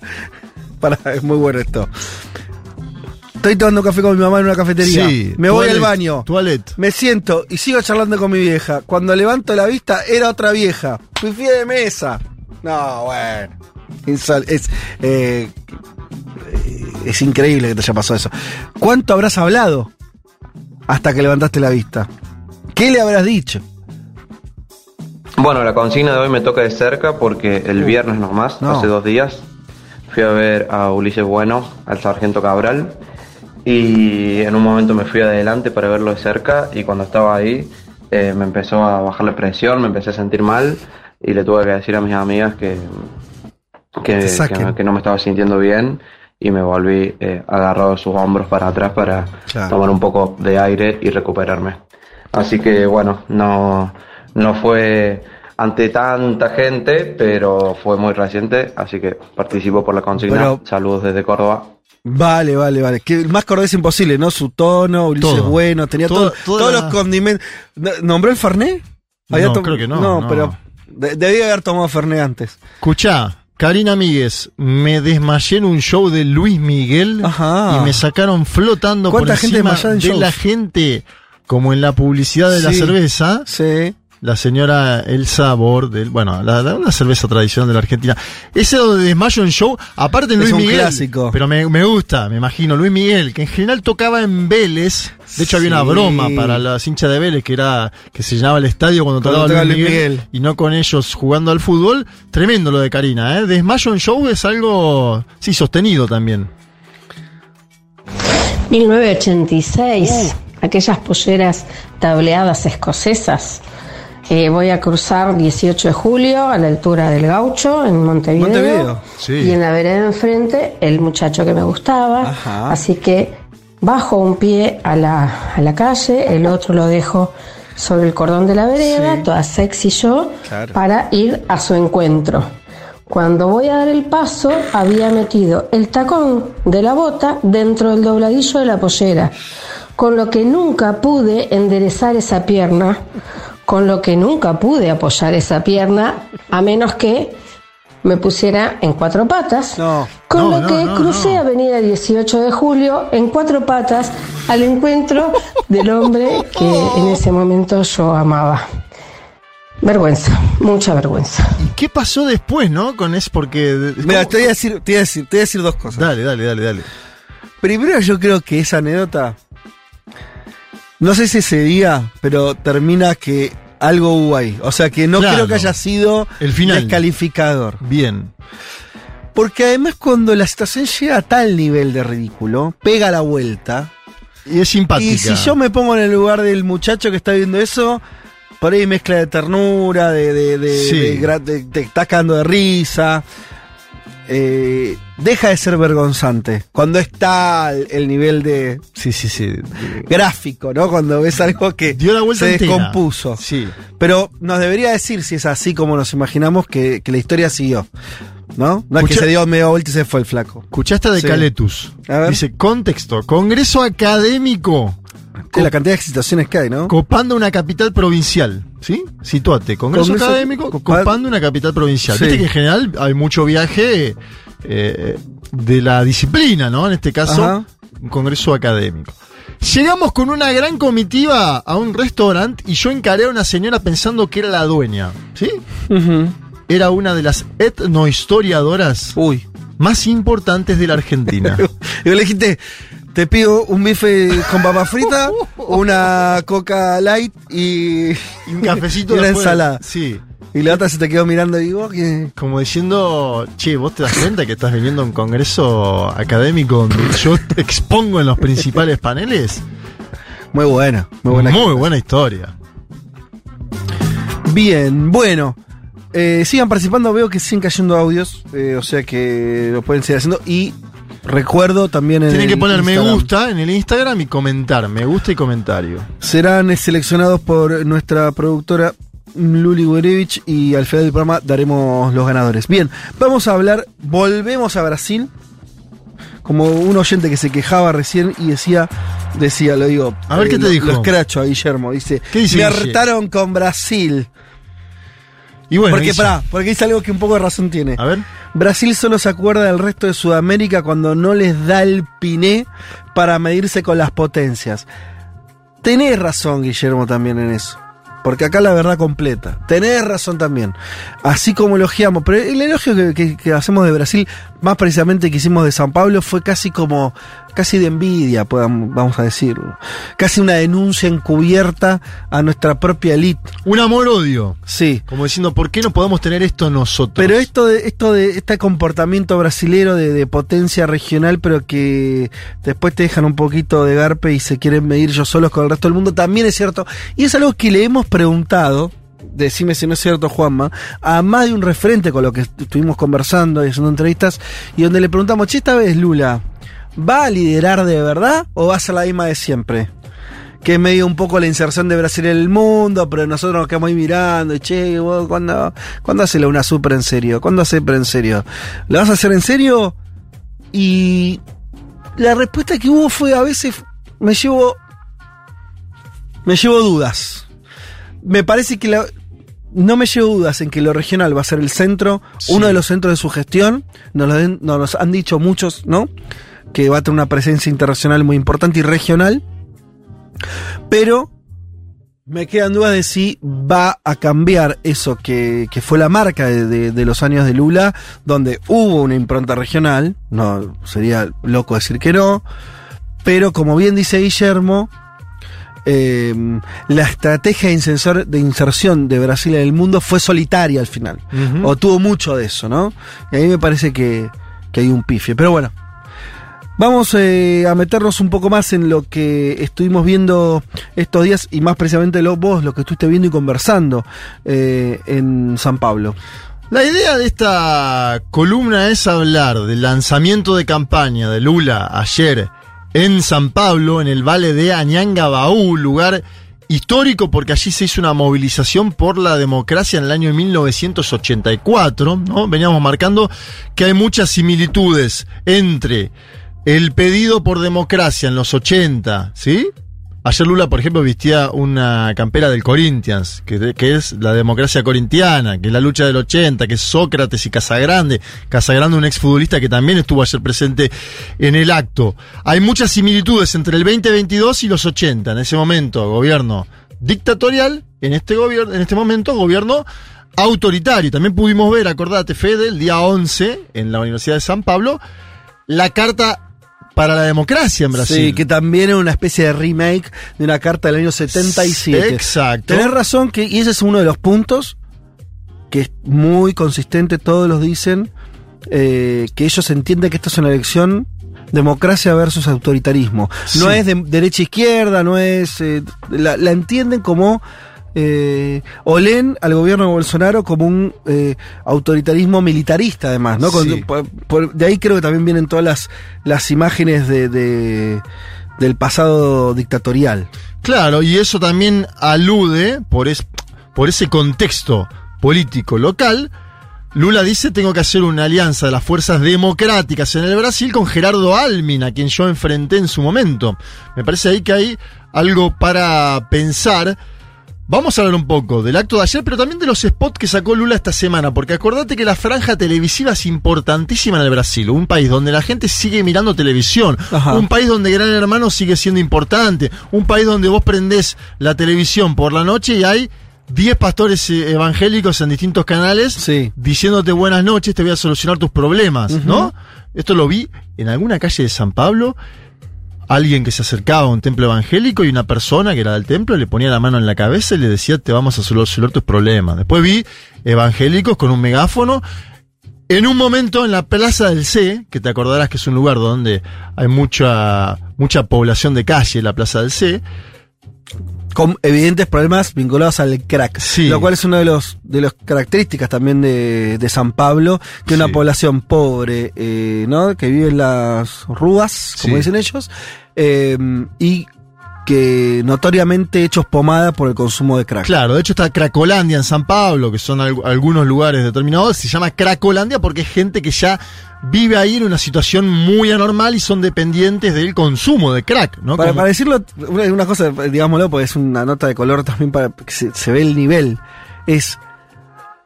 em, no te. eh, la gente que vive en la calle o, o- o que está ahí pidiendo y demás, está el nivel de, de destrucción corporal que tienen que no te da miedo porque.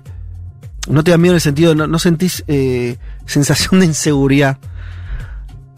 Porque no parecen gente ni siquiera en condiciones de robarte. Mira lo que te estoy diciendo, ¿no es cierto? Es decir, Sí. Eso es para graficar el grado de deterioro que ves en las calles, esto para completar la imagen de San Pablo que hacíamos este, el, el primer bloque. No, y decía que en la plaza de C había una señora evangelista con Sí. un megáfono que tenía más gente dando vueltas que quienes estaban volanteando la campaña, el lanzamiento de campaña de Lula el día 16, Ah, en la plaza de C. Sí.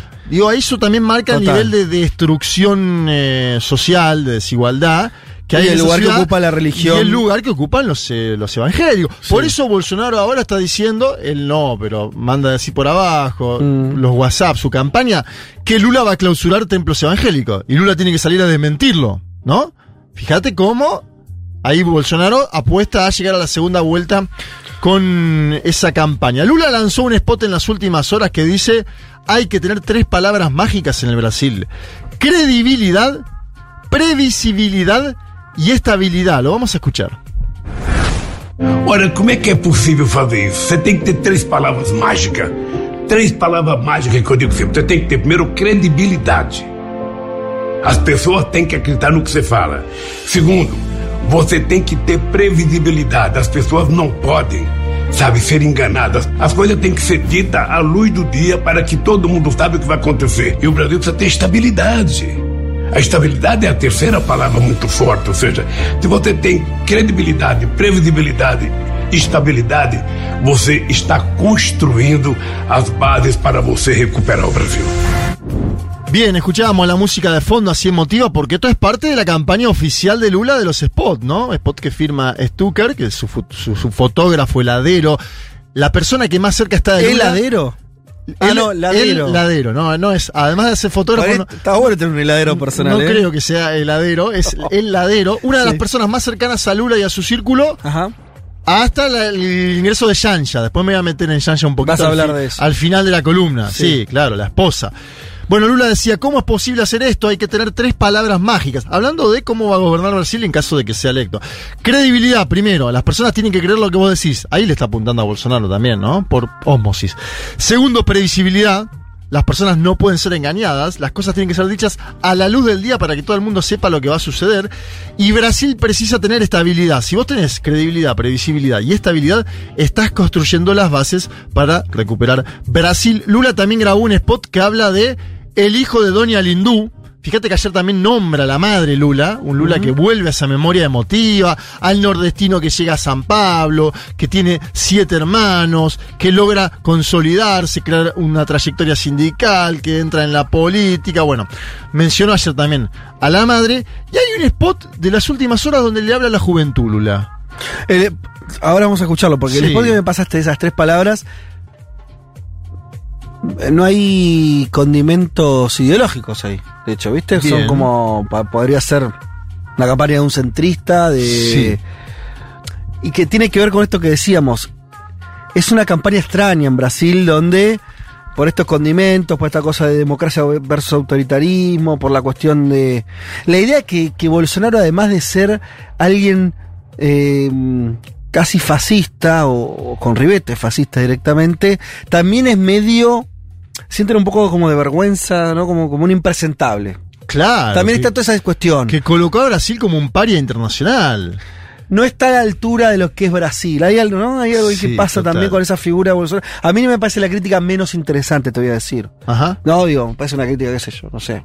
Eh, pero bueno, en Brasil que tienen todo este mambo con el tema de ser potencia, porque también hay que decirlo, Ronda. Habla, cuando, no, vos también te llevaste ese día. Yo con algunas personas con las que hablé me sirvió para darme cuenta de, ah, esta gente se siente una potencia. Sí. Y es distinto a la cabeza que podemos tener en Argentina, que nos creemos un país más o menos importante o mediano, pero tenemos noción de que no somos jugadores, no- somos un player. Brasil es lo que se llama un jugador, ¿no? Uno, la- un- un- agarrás 10 países, 15, yo ahí, uno de esos es Brasil, Sí, claramente. es un país eh, grande. Por eso. Subcontinental, claro. Eh, pero además de grandes, poderoso. Poderoso Bueno, y que siente que ahora está degradado en su figura presidencial. Ahí ¿no? voy. Sí. Esa, es- ahí- ese hiato tienen ahí con, con el tema, que no les pasó, obviamente, con Lula, pero tampoco le pasó con el Fernando Enrique Cardoso, ¿no? Con otros presidentes que cumplían ese, ese requisito. Fíjate que esto que decís vos me interesa porque me lleva a otro punto. Ahora vamos a volver a la juventud. Pero en otro, en otro de estos spots que lanza Lula, habla de la cultura de odio como algo nuevo en el Brasil. Como un sello de la etapa bolsonarista.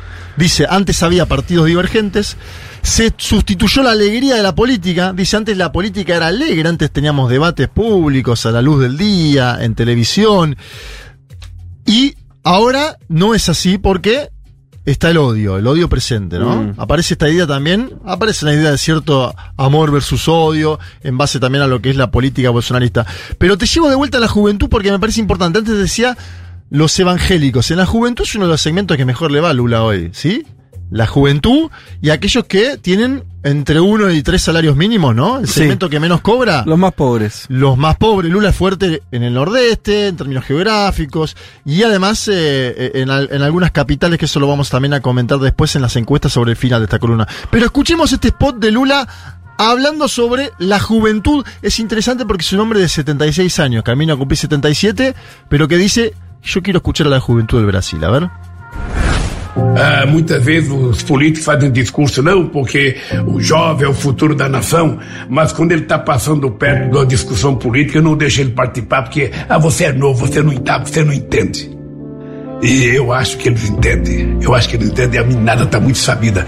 É importante a gente ter humildade para reconhecer que nós estamos vivendo num século em que o neto sabe muito mais do que o avô de que o filho sabe muito mais do que o pai. E às vezes a gente não quer dar o braço a torcer, a gente às vezes não aceita, às vezes você vai discutir um assunto qualquer, aparece um moleque de 12 anos com muito mais informação do que você.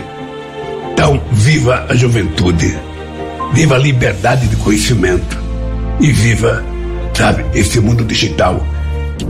Bien, traduzco el segundo spot de Lula que pasamos en este un mundo de sensaciones. Muchas veces los políticos hacen discursos de que la juventud es el futuro de la nación, pero cuando están pasando cerca de una discusión, los jóvenes, no los dejan participar, porque le dicen, vos sos nuevo, vos no entendés, esto dice Lula en el spot. Y yo creo que ellos entienden, dice Lula, que la mininada sabe, es importante tener humildad para darnos cuenta que estamos viviendo en un siglo en el que el nieto sabe mucho más que el Mm. abuelo y que el hijo sabe mucho más que el padre, dice Lula, que termina con un viva la juventud, la libertad de conocimiento y el mundo digital.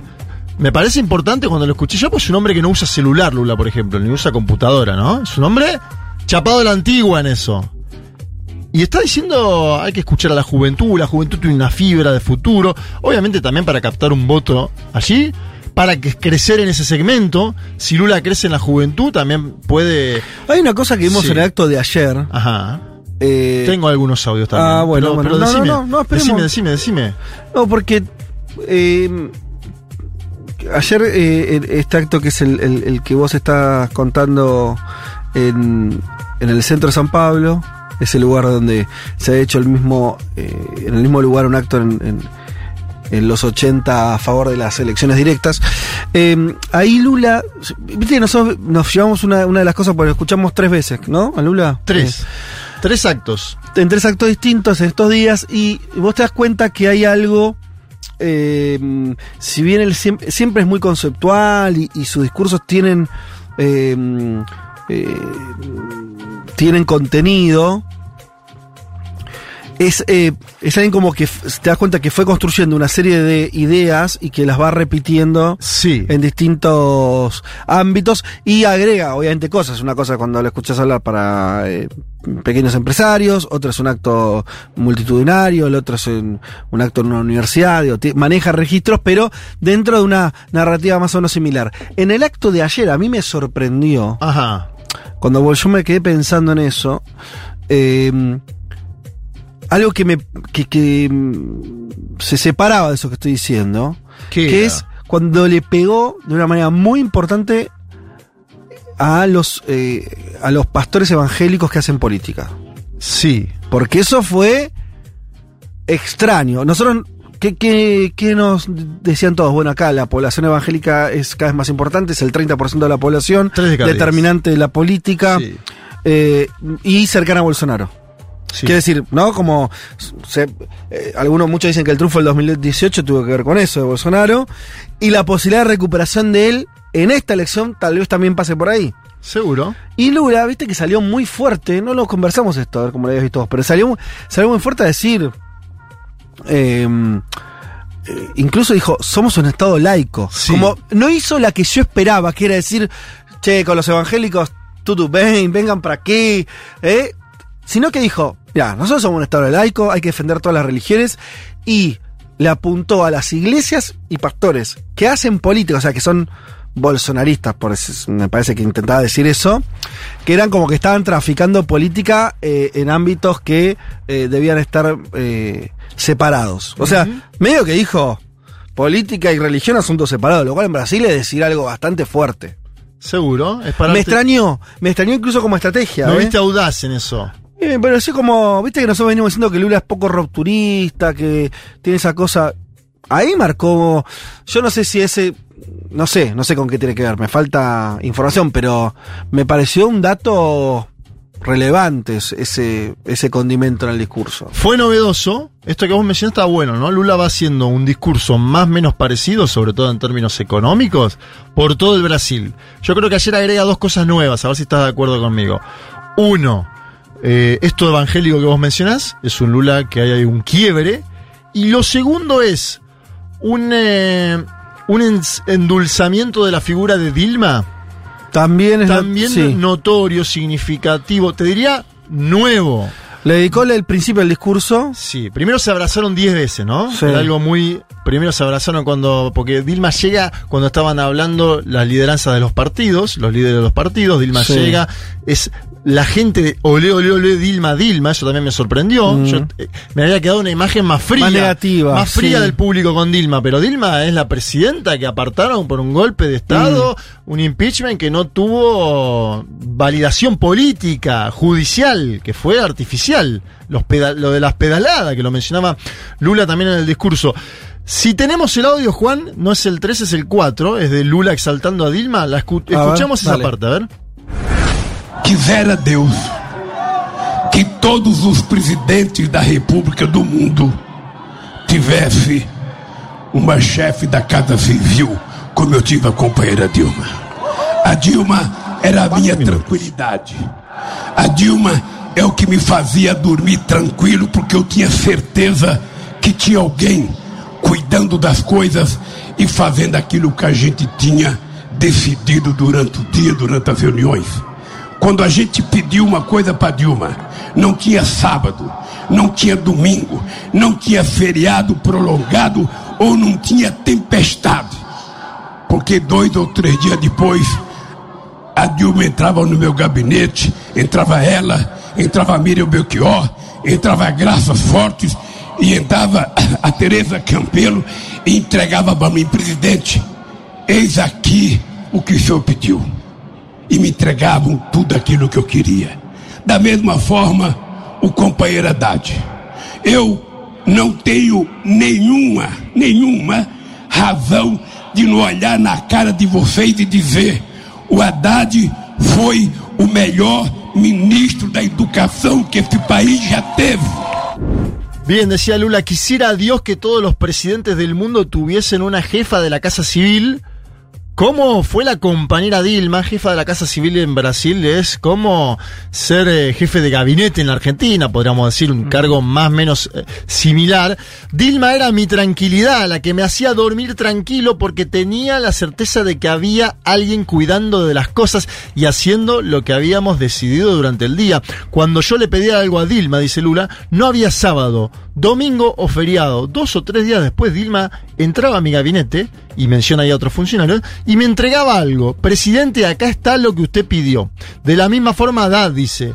Haddad fue el mejor ministro de educación que este país tuvo. A ver, la defensa de Haddad en un acto que es Haddad Lula en el estado de Sao Paulo es, obvia, lógica, sí. obvia. está Candidato a gobernador. Candidato a gobernador, puede ser el primer gobernador del Partido de los Trabajadores, llegar al Palacio de Tiradentes.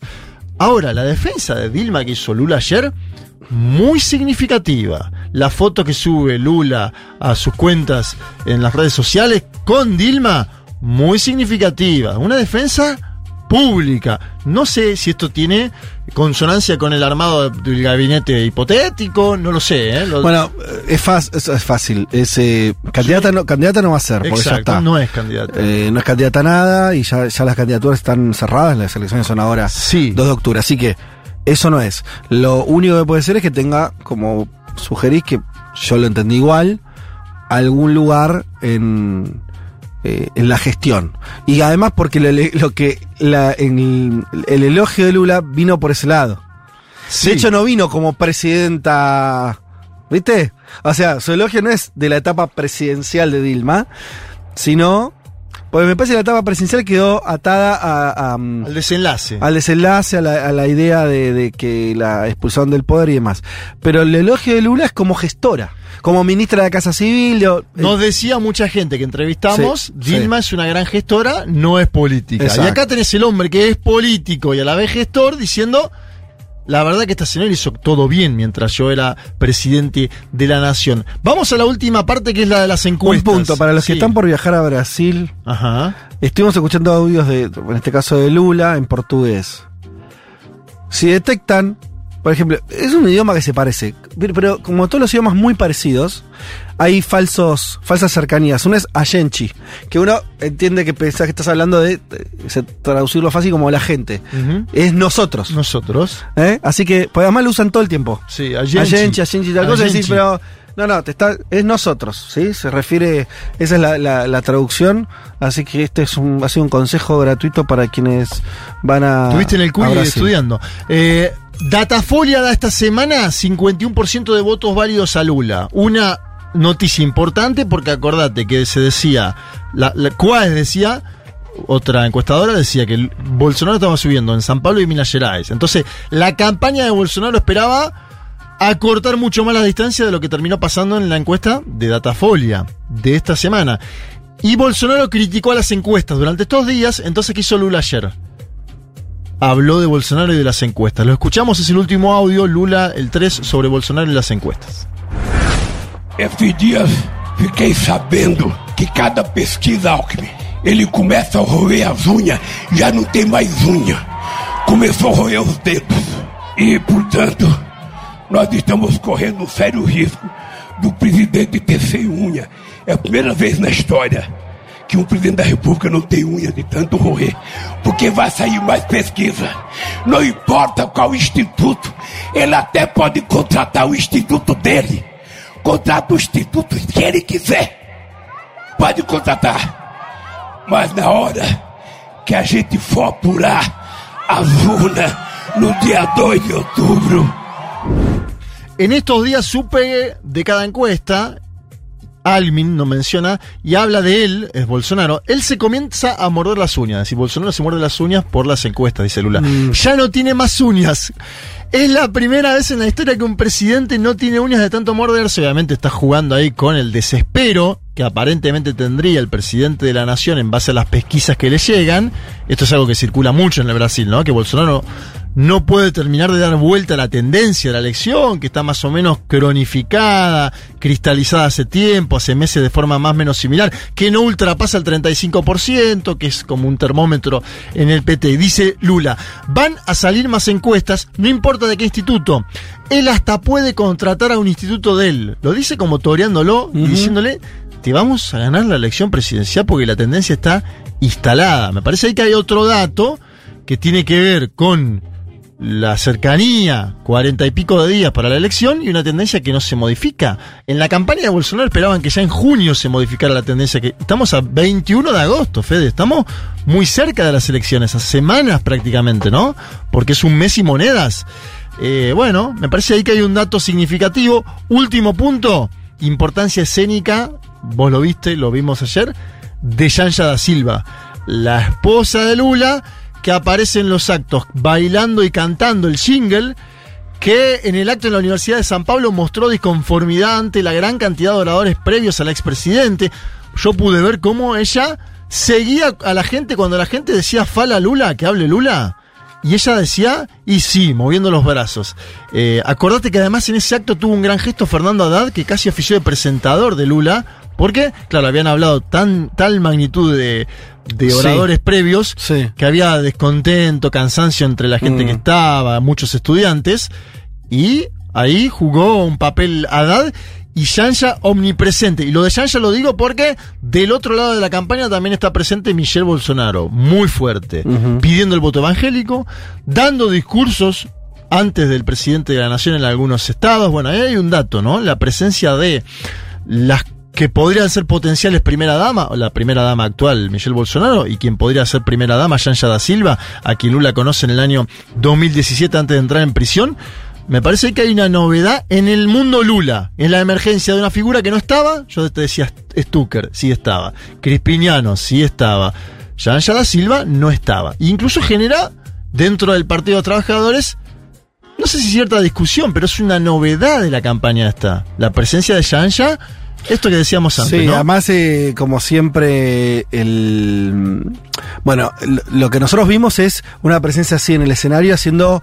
Sí, como una cuestión más de casi entretenimiento, agarra Sí. el micrófono, baila un poco, canta, eh, ¿no? Arenga un poquito.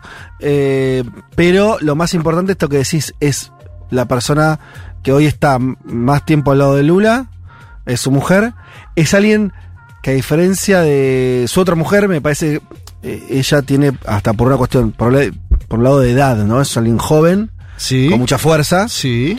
vital y que mucho más vinculada a la política. Claro, de formación socióloga, vinculada a la política. Te la imaginás con una opinión, con opinión. Vinculada a la política y al mundo, por eso Lula habla mucho también de los youtubers, se ha hecho A las encuentros. redes sociales. Vinculado a ese mundo, Claro. ¿no? A ver, es una persona que tiene un teléfono al lado, un celular, con un hombre que no tiene celular. Entonces eso también es el acceso a Lula, Sí. la cercanía con Lula, cómo me vinculo con Lula, ¿no? Mucha gente de la política empieza a vincularse A de otra de forma con Yanja. Y bueno, eso es poder.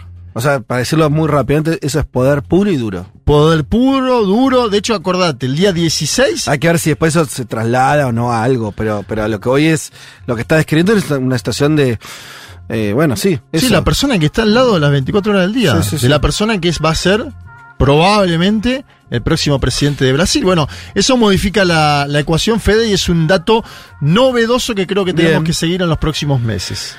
Eh, antes de irnos, les eh, comento, no sé si se enteraron, pero tenemos una novedad en nuestro canal de YouTube, al cual les pedimos por favor que ya se suscriban, ya.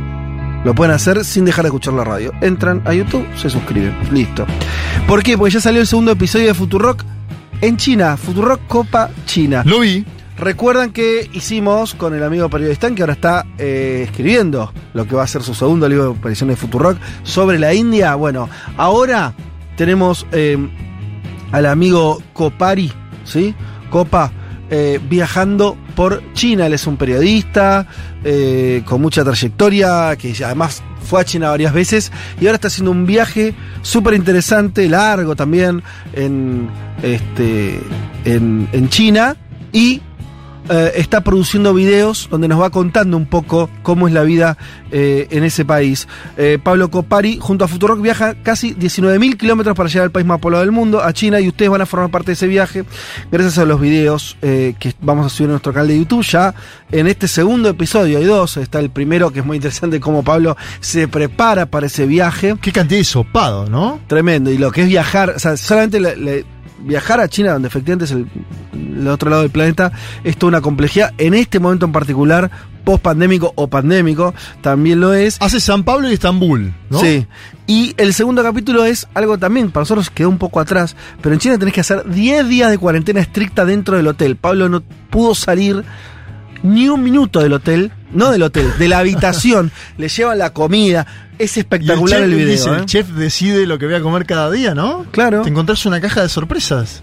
Bueno, Pablo ya terminó le- esa, esa cuarentena, pero el- eh, durante esos días eh, grabó este video que está disponible en nuestro canal de YouTube. Véanlo porque está buenísimo. Eh, y en los próximos tiempos eh, nos, va, nos va a contar distintas cosas ¿sí? de lo que es. Eh, viajar por ese país increíble. No te pierdas entonces Futurock Copa China, ya está disponible en el canal de YouTube de Futurock. Suscríbete al canal, seguí de cerca estos videos. eh, y bueno, un viaje nuevo de Futurock en el mundo.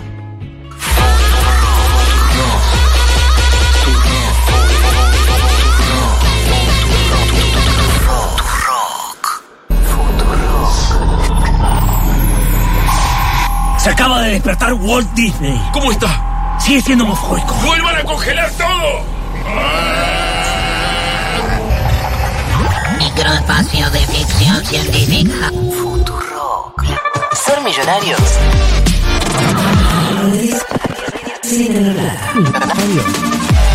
Futurock. Un mundo de sensaciones. Vázquez, Garg, Martínez, Elman. Un programa que no quisiera anunciar el comienzo de la Tercera Guerra Mundial. Pero llegado el caso, lo hará.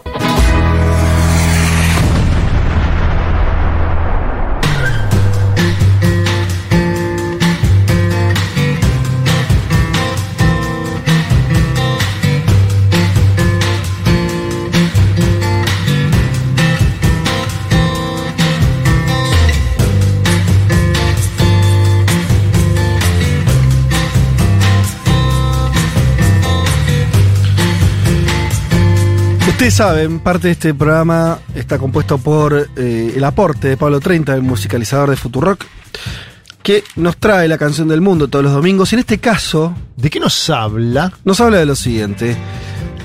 Dice, ya que estuvieron conversando con Anaí Durán, eh, la eh, exministra de la Mujer y Poblaciones Vulnerables de Perú y dirigente de la izquierda de ese país, vamos para ahí.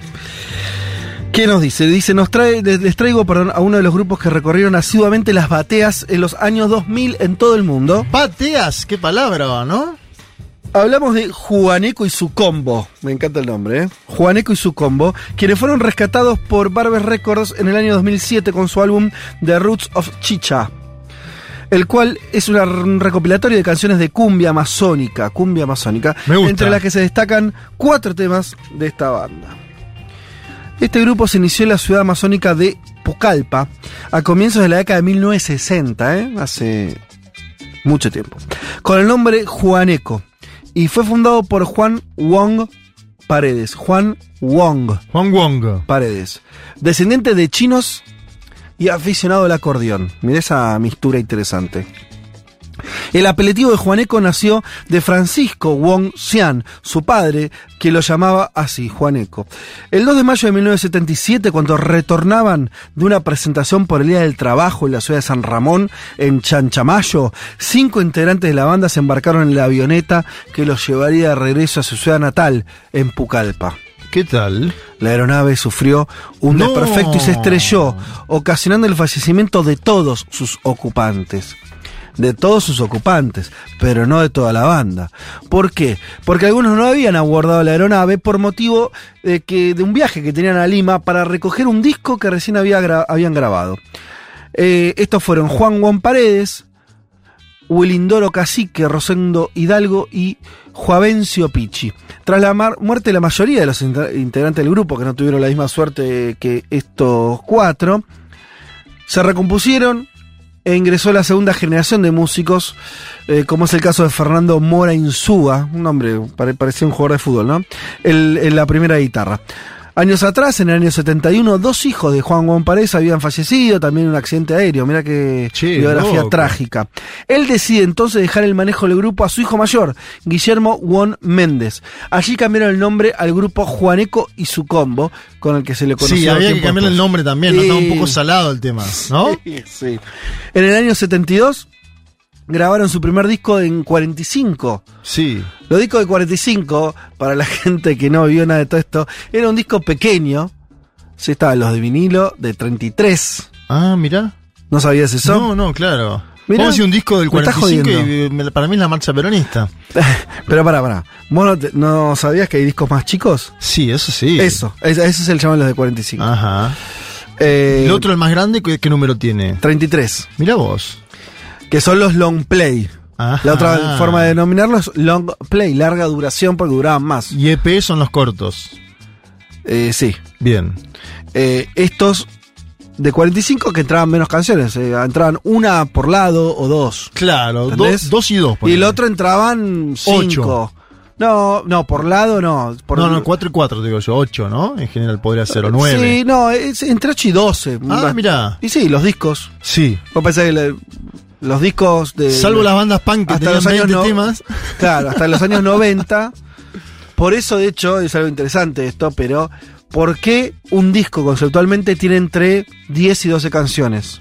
En general. ¿Por qué? Porque es lo que, lo que entraban en los long play de 33. O sea, eh, muy materialista esto, pero es efectivamente así.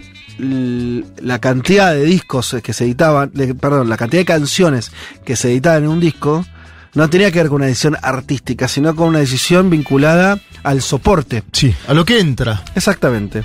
Y así gente descartaba, ¿no? Si vos tenías 100 canciones, podías hacer 10 nada más. Salvo que seas Calamaro y quieras hacer un disco sextuple. Pero Calamaro ya no, no, porque Calamaro ya entró en la época de los CDs. Ajá. Y ahí ya entonces medio no importaba. es otra tanto. cosa, claro. Vos podías editar. de- igual los CDs también tenían un límite, pero bueno, eh, te entraban más canciones, te entraban Sí. 20, 20 y pico, entraban, ¿viste? Mirá. En un CD. Pero en los discos tenías ese limitante. Eh, así que, como decir, se descartaban canciones, eh, estaba esa idea más conceptual de, bueno, son 10, 12 temas. mm, Este, Ya es parte de la historia eso, ¿no? Ahora es, sacamos un tema, lo ponemos y listo. Claro. Bueno. Estábamos entonces con la historia de Juaneco y su combo. Volvamos. En el año 72 grabaron entonces su primer disco de 45 RPM, que es como se conoce eso, con los con el, el tamaño eh, que tiene que ver con las revoluciones por minuto, con los temas La Sirenita Enamorada. Escuché los, los nombres, ¿eh?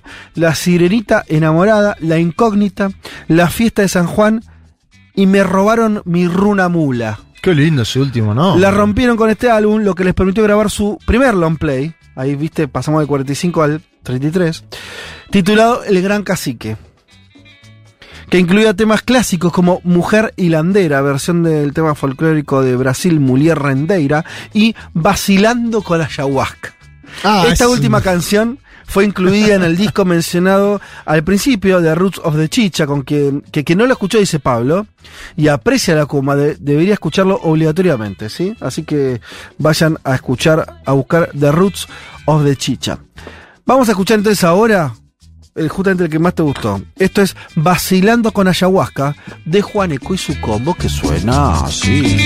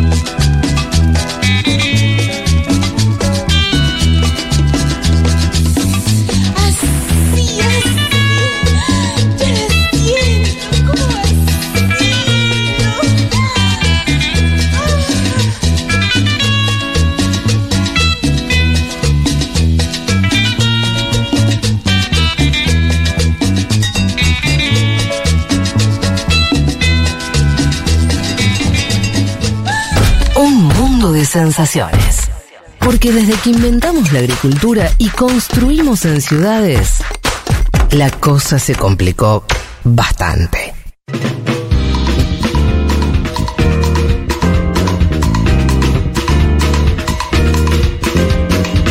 Enrique, dile a Fede que su bisabuelo por parte del padre era gallego de Lugo y el pueblo donde nació, donde nació se llama Chantada. Como el otro habla de su origen gallego y él no dice nada, no sé si lo sabe. Maximino Vázquez, su bisabuelo. Besito. ¿Qué tal, eh? Mirá a mi abuela, saludos a mi abuela que nos está escuchando evidentemente. Perdón, vos ese audio no, no lo envió mi abuela, o sea, cometí casi un delito porque ese audio se lo mandó a mi papá.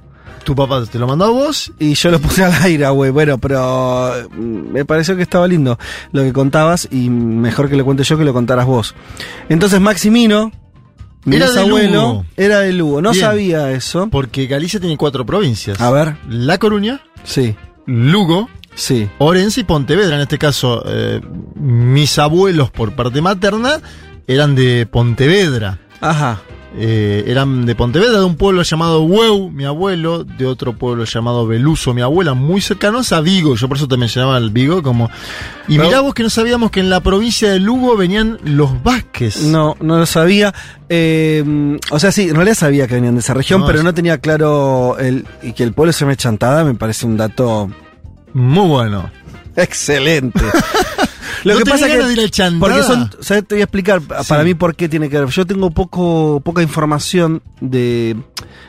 eh, me parece que uno llega a conocer la historia de sus abuelos de forma más o menos Bien, claro. directa. Te interesa, Exacto. son tus abuelos. No, no, Vos- no, sí, sí, Lo- lo- claro. los que, los que ya cuando son tus bisabuelos Es- hay una distancia, largo. ya es un poco Es verdad lo que decís. más eh, relevante. En el caso mío, todos mis abuelos eran, eh, eran y son argentinos. Claro. Eh, y como es este. Pero bueno, ahí está la historia entonces de Maximino, del que recuerdo, Agüe, una foto que, que hay en, en tu casa. Eh, una foto de, de él y de su mujer. Eh, entonces, eh, Lugo, Chantada. Chantada, quiero ver fotos del pueblo de Chantada ahora. Me Y- interesa y mucho. busquemos, busquemos. Pero bueno, qué lindo. Eh, es todo lindo, ¿no? Galicia es una cosa. Galicia es muy lindo. la- el problema que tiene Galicia para mí es que llueve mucho, ¿no? Durante el año. Ajá.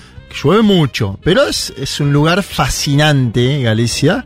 Tenés el camino de Santiago para hacer caminando, tenés playas, sí. playas muy lindas, ¿no? Eh, las Islas Cíes cerca de Vigo. La verdad que es eh, una experiencia. La ciudad de La Coruña tiene un cierto parecido con Mar del Plata. Eh, Mira. Sí, hay ciertas cosas ¿Ah, sí? del link biográficos ahí que me gustan mucho, que, que bueno, obviamente. y además Galicia es, en términos de poder estar ahí, más barato en general que los precios en otras... eh, Es, la, es la más, la más barata de, la- Sí, de- de las comunidades de, las de- comunidades de españolas. las españolas es de las más baratas. Yo estuve en Santiago de Compostela. que, Claro, bueno, es una ciudad linda. Hace, hace, era chico, hace Es muchos una, años. es una ciudad y con mucha historia esa, pero digo, en términos de poder acceder, creo que con la con Andalucía debe ser de las más baratas, por ahí algún oyente me dirá algo eh, novedoso. Digo, viste que estar en Cataluña es caro en un punto, te vas Sí. a Cataluña es caro, y aparte tenés ahí la cuestión de la independencia. Bueno, en Galicia también hay un debate sobre la independencia. Yo creo que el norte español tiene en eso un variopinto de, de lugares interesantísimos para... Che, es muy para lindo conocer. Chantada, te voy a decir porque estoy acá viendo imágenes. Es Ya te hermoso. dieron ganas de eh. ir. Me parece hermoso Chantada. Cono- nuestro, Juan tiene familia en nuestro Chantada. operador No, no, no, esto- tiene familia en Chantada. Podemos hacer un mundo de gallegos ya. También Vázquez. No, Son diferentes. no, increíble esto. Son prim no sé. No, serán, no, están, no, no tendrán parentesco. No tenemos emparentados. Eh, Y el operador Juan. Juan, Tomala y Federico Vázquez acá en piso, mirá vos. Pero yo no sabía que había tanta gente de Galicia en este programa. Vos también, o sea, somos todos gallegos al final. Pero hostia, te digo que me han sorprendido. Todos gallegos. Bueno, muy bien. Gracias a Web por ese, ese, vide- ese audio. ¿Hay más audios de mi abuela? ¿Serio? No, de, de otro de oyente, de otros Ah. oyentes. Dale, dale, ponelo. La verdad es que no sé qué pasó. ¿Qué? De hecho, solo me acuerdo de eso. Este, hace muchos años ya. No sé qué pasó. No. Ah, es, es la, la de la No, pollera no, trabada en, el Sí. centro de Montevideo. No, me acuerdo la caminata, esa cosa en cuatro patas intentando de dale, ¿cómo me eh, decorarme los autos, tocándome bocina y Y del muchacho no me acuerdo nada. nada más. Así que supongo que ¿Qué qué? si el pobre hizo algún intento por, por salvarme, no lo logró porque no, no salí de ahí. Así que está. No saliste. Estás todavía ahí. Todavía estás ahí. En 18, ahí intentando cruzar. Bueno, eh, qué lindo. También quiero ir a Montevideo. Ahora que viste, viste que a veces los viajes te dan ganas de más viajes. No es que yo me quiera ir ahora. Estoy muy bien acá. Pero viajar también. Vamos a tocarle la puerta a la, la- la chacra de Don Pepe, ¿no? De vuelta. ¿Sí? Hola. Bueno, también. Somos nosotros. ¿Te acordás de nosotros antes de la ¿Te pandemia? acordás de algo? Sí, se va a acordar. ¿Se va a acordar? Sí. Mira. Tiene mucha memoria. Bueno, no sé dónde vamos. Estoy. Estás perdido. Panorama. Ay, ay, ay. Ah, bueno. Porque que- en el mundo pasaron cosas más allá de Brasil. Tengo que trabajar, ¿en serio? Yo venía muy bien, ¿eh? Em, panorama. Bueno, tenemos varias noticias. Hay una que es medio breaking news, que la vamos a comentar primero. Sí. No sé qué va a pasar con esto, por y nada, O por y mucho. o por y mucho. Que es hoy a la mañana, por lo menos horario Buenos Aires, Sí. ¿no? La noche del sábado. ¿Fue la noche del sábado? Sí, ah, fue, ayer a la noche. Se Ah, hoy se conoció acá. ah, bien, yo, yo accidente hoy a la mañana. Exacto. Eh, asesinaron, asesinaron a la hija de un filósofo ruso muy importante, ¿sí? Eh, Dugin, ella, eh, viste que la- la- los hijos, te- el nombre es Dugina, Ujú. viste que se le agrega, es Sí. una, una forma rusa de, de utilización así de la, de la nomenclatura de los hijos. Él es, eh, por ahí lo conocen, eh, bueno, es el programa que hemos hablado de acá, pues es considerado, es una etiqueta, pero sobre todo en Occidente, el ideólogo de Putin. El cerebro, viste que le ponen. sí, sí, el, el, cerebro. el Rasputín de Vladimir Putin. No sé si es eso, pero sí es alguien que es muy relevante la política rusa porque es uno de los que estructuró en términos teóricos lo que sería eh, todo el renacer nacionalista ruso y que en términos políticos obviamente encara a Putin. Esa persona ocupa un lugar importante en Rusia y su hija fue asesinada ayer de la siguiente manera, con una bomba en su auto y dato, es que en ese auto iba a viajar. Iba a viajar él mismo, ¿sí? Que por distintas razones eh, el, el- este filósofo Alexander eh, Dugin no, no terminó viajando, pero iba a subirse al auto, no se subió, se subió la hija, la hija voló por los aires. En términos, en realidad lo que pasó es que la bomba explotó, incendió el auto y terminó chocando, incendiándose un desastre, bueno, y falleció este Daria Dugina. Eh, Y la camioneta es de Dugin, el filósofo. Por eso Claro. decimos que eh, eh, estaba destinado a Sí, sí, atentado. Era él. Era él. Ahora, ¿quién fue? ¿Por qué todavía de eso no se sabe mucho? ¿Sabes lo que es muy relevante para mí? Hay dos cosas. Sí. Primero, el, el destino, el destinatario, que es esta figura simbólica muy importante. No, no ocupaba un lugar en el gobierno, creo que no tenía ninguna función eh, estatal, pero ocupaba un lugar simbólico, ideológico muy importante. Primero eso. Segundo, que esto sucede en Moscú, Sí. A pocos kilómetros de Moscú. Pues 20, bueno, kilómetros. Por Sí, eso, sí, pero ahí. Y es una es como que la guerra golpea la puerta de, de Moscú también. Claro. Hasta ahora la guerra en Ucrania, ojo, obviamente es un- una verdad de progreso lo que estoy diciendo, ocurrió en Ucrania. Sí. Entonces, una de las cosas que de hecho se decía de por qué los rusos apoyaban, esto es una hipótesis, sobre todo más diría occidental, pero tiene algún tipo de lógica de por qué los rusos apoyaban la, la población rusa tanto a Putin es porque la guerra no ocurría dentro de Rusia y menos aún en los principales centros urbanos, sino en Ucrania, lejos. Eh, que ocurre un atentado que es imposible ocultar. Que ese me parece el otro dato. Un atentado, una figura de esta envergadura, no hay forma de ocultarlo. Es una manera, después habrá que ver quién lo realizó, si fueron ucranianos, se empieza a especular con eso. Ucrania ya dijo que no fueron ellos. Sí, habló el asesor de Zelensky de apellido Podoliak y dijo, no somos un estado criminal, a diferencia de Rusia, ¿no? Como que ni, ni en este momento el tipo puede lograr diferenciarse eh, de la situación, porque obviamente una conmoción total, el asesinato de la hija de uno de los principales asesores de Vladimir Putin, Fede. es, Bueno, por eso, entonces a- a- eh, habrá que ver si, si se descubre el origen, eh, qui- quién lo hizo, quién lo mandó a hacer y demás. Pero, tam- a ver, alguien fue, obviamente. Entonces, me parece que primero se va a mirar hacia el gobierno de Ucrania. Veremos si. sí, si- la inteligencia, ¿no? La inteligencia Claro. militar. Obviamente también está Occidente, que ya empieza a ser claramente Estados Unidos y demás. Claramente son vistos por Rusia como casi ya beligerantes, ¿no? Pues eh, hay dos, hay dos instancias en una guerra. Están los que apoyan a, uno de los bandos y el bando beligerante. Todavía Estados Unidos y la OTAN no entraron como bando beligerante, porque si no, ya estaríamos en sentido estricto en una guerra mundial, pero Estados Unidos y la OTAN dieron muestras suficientes de ser quienes apoyan a uno de los bandos beligerantes, esto es Ucrania.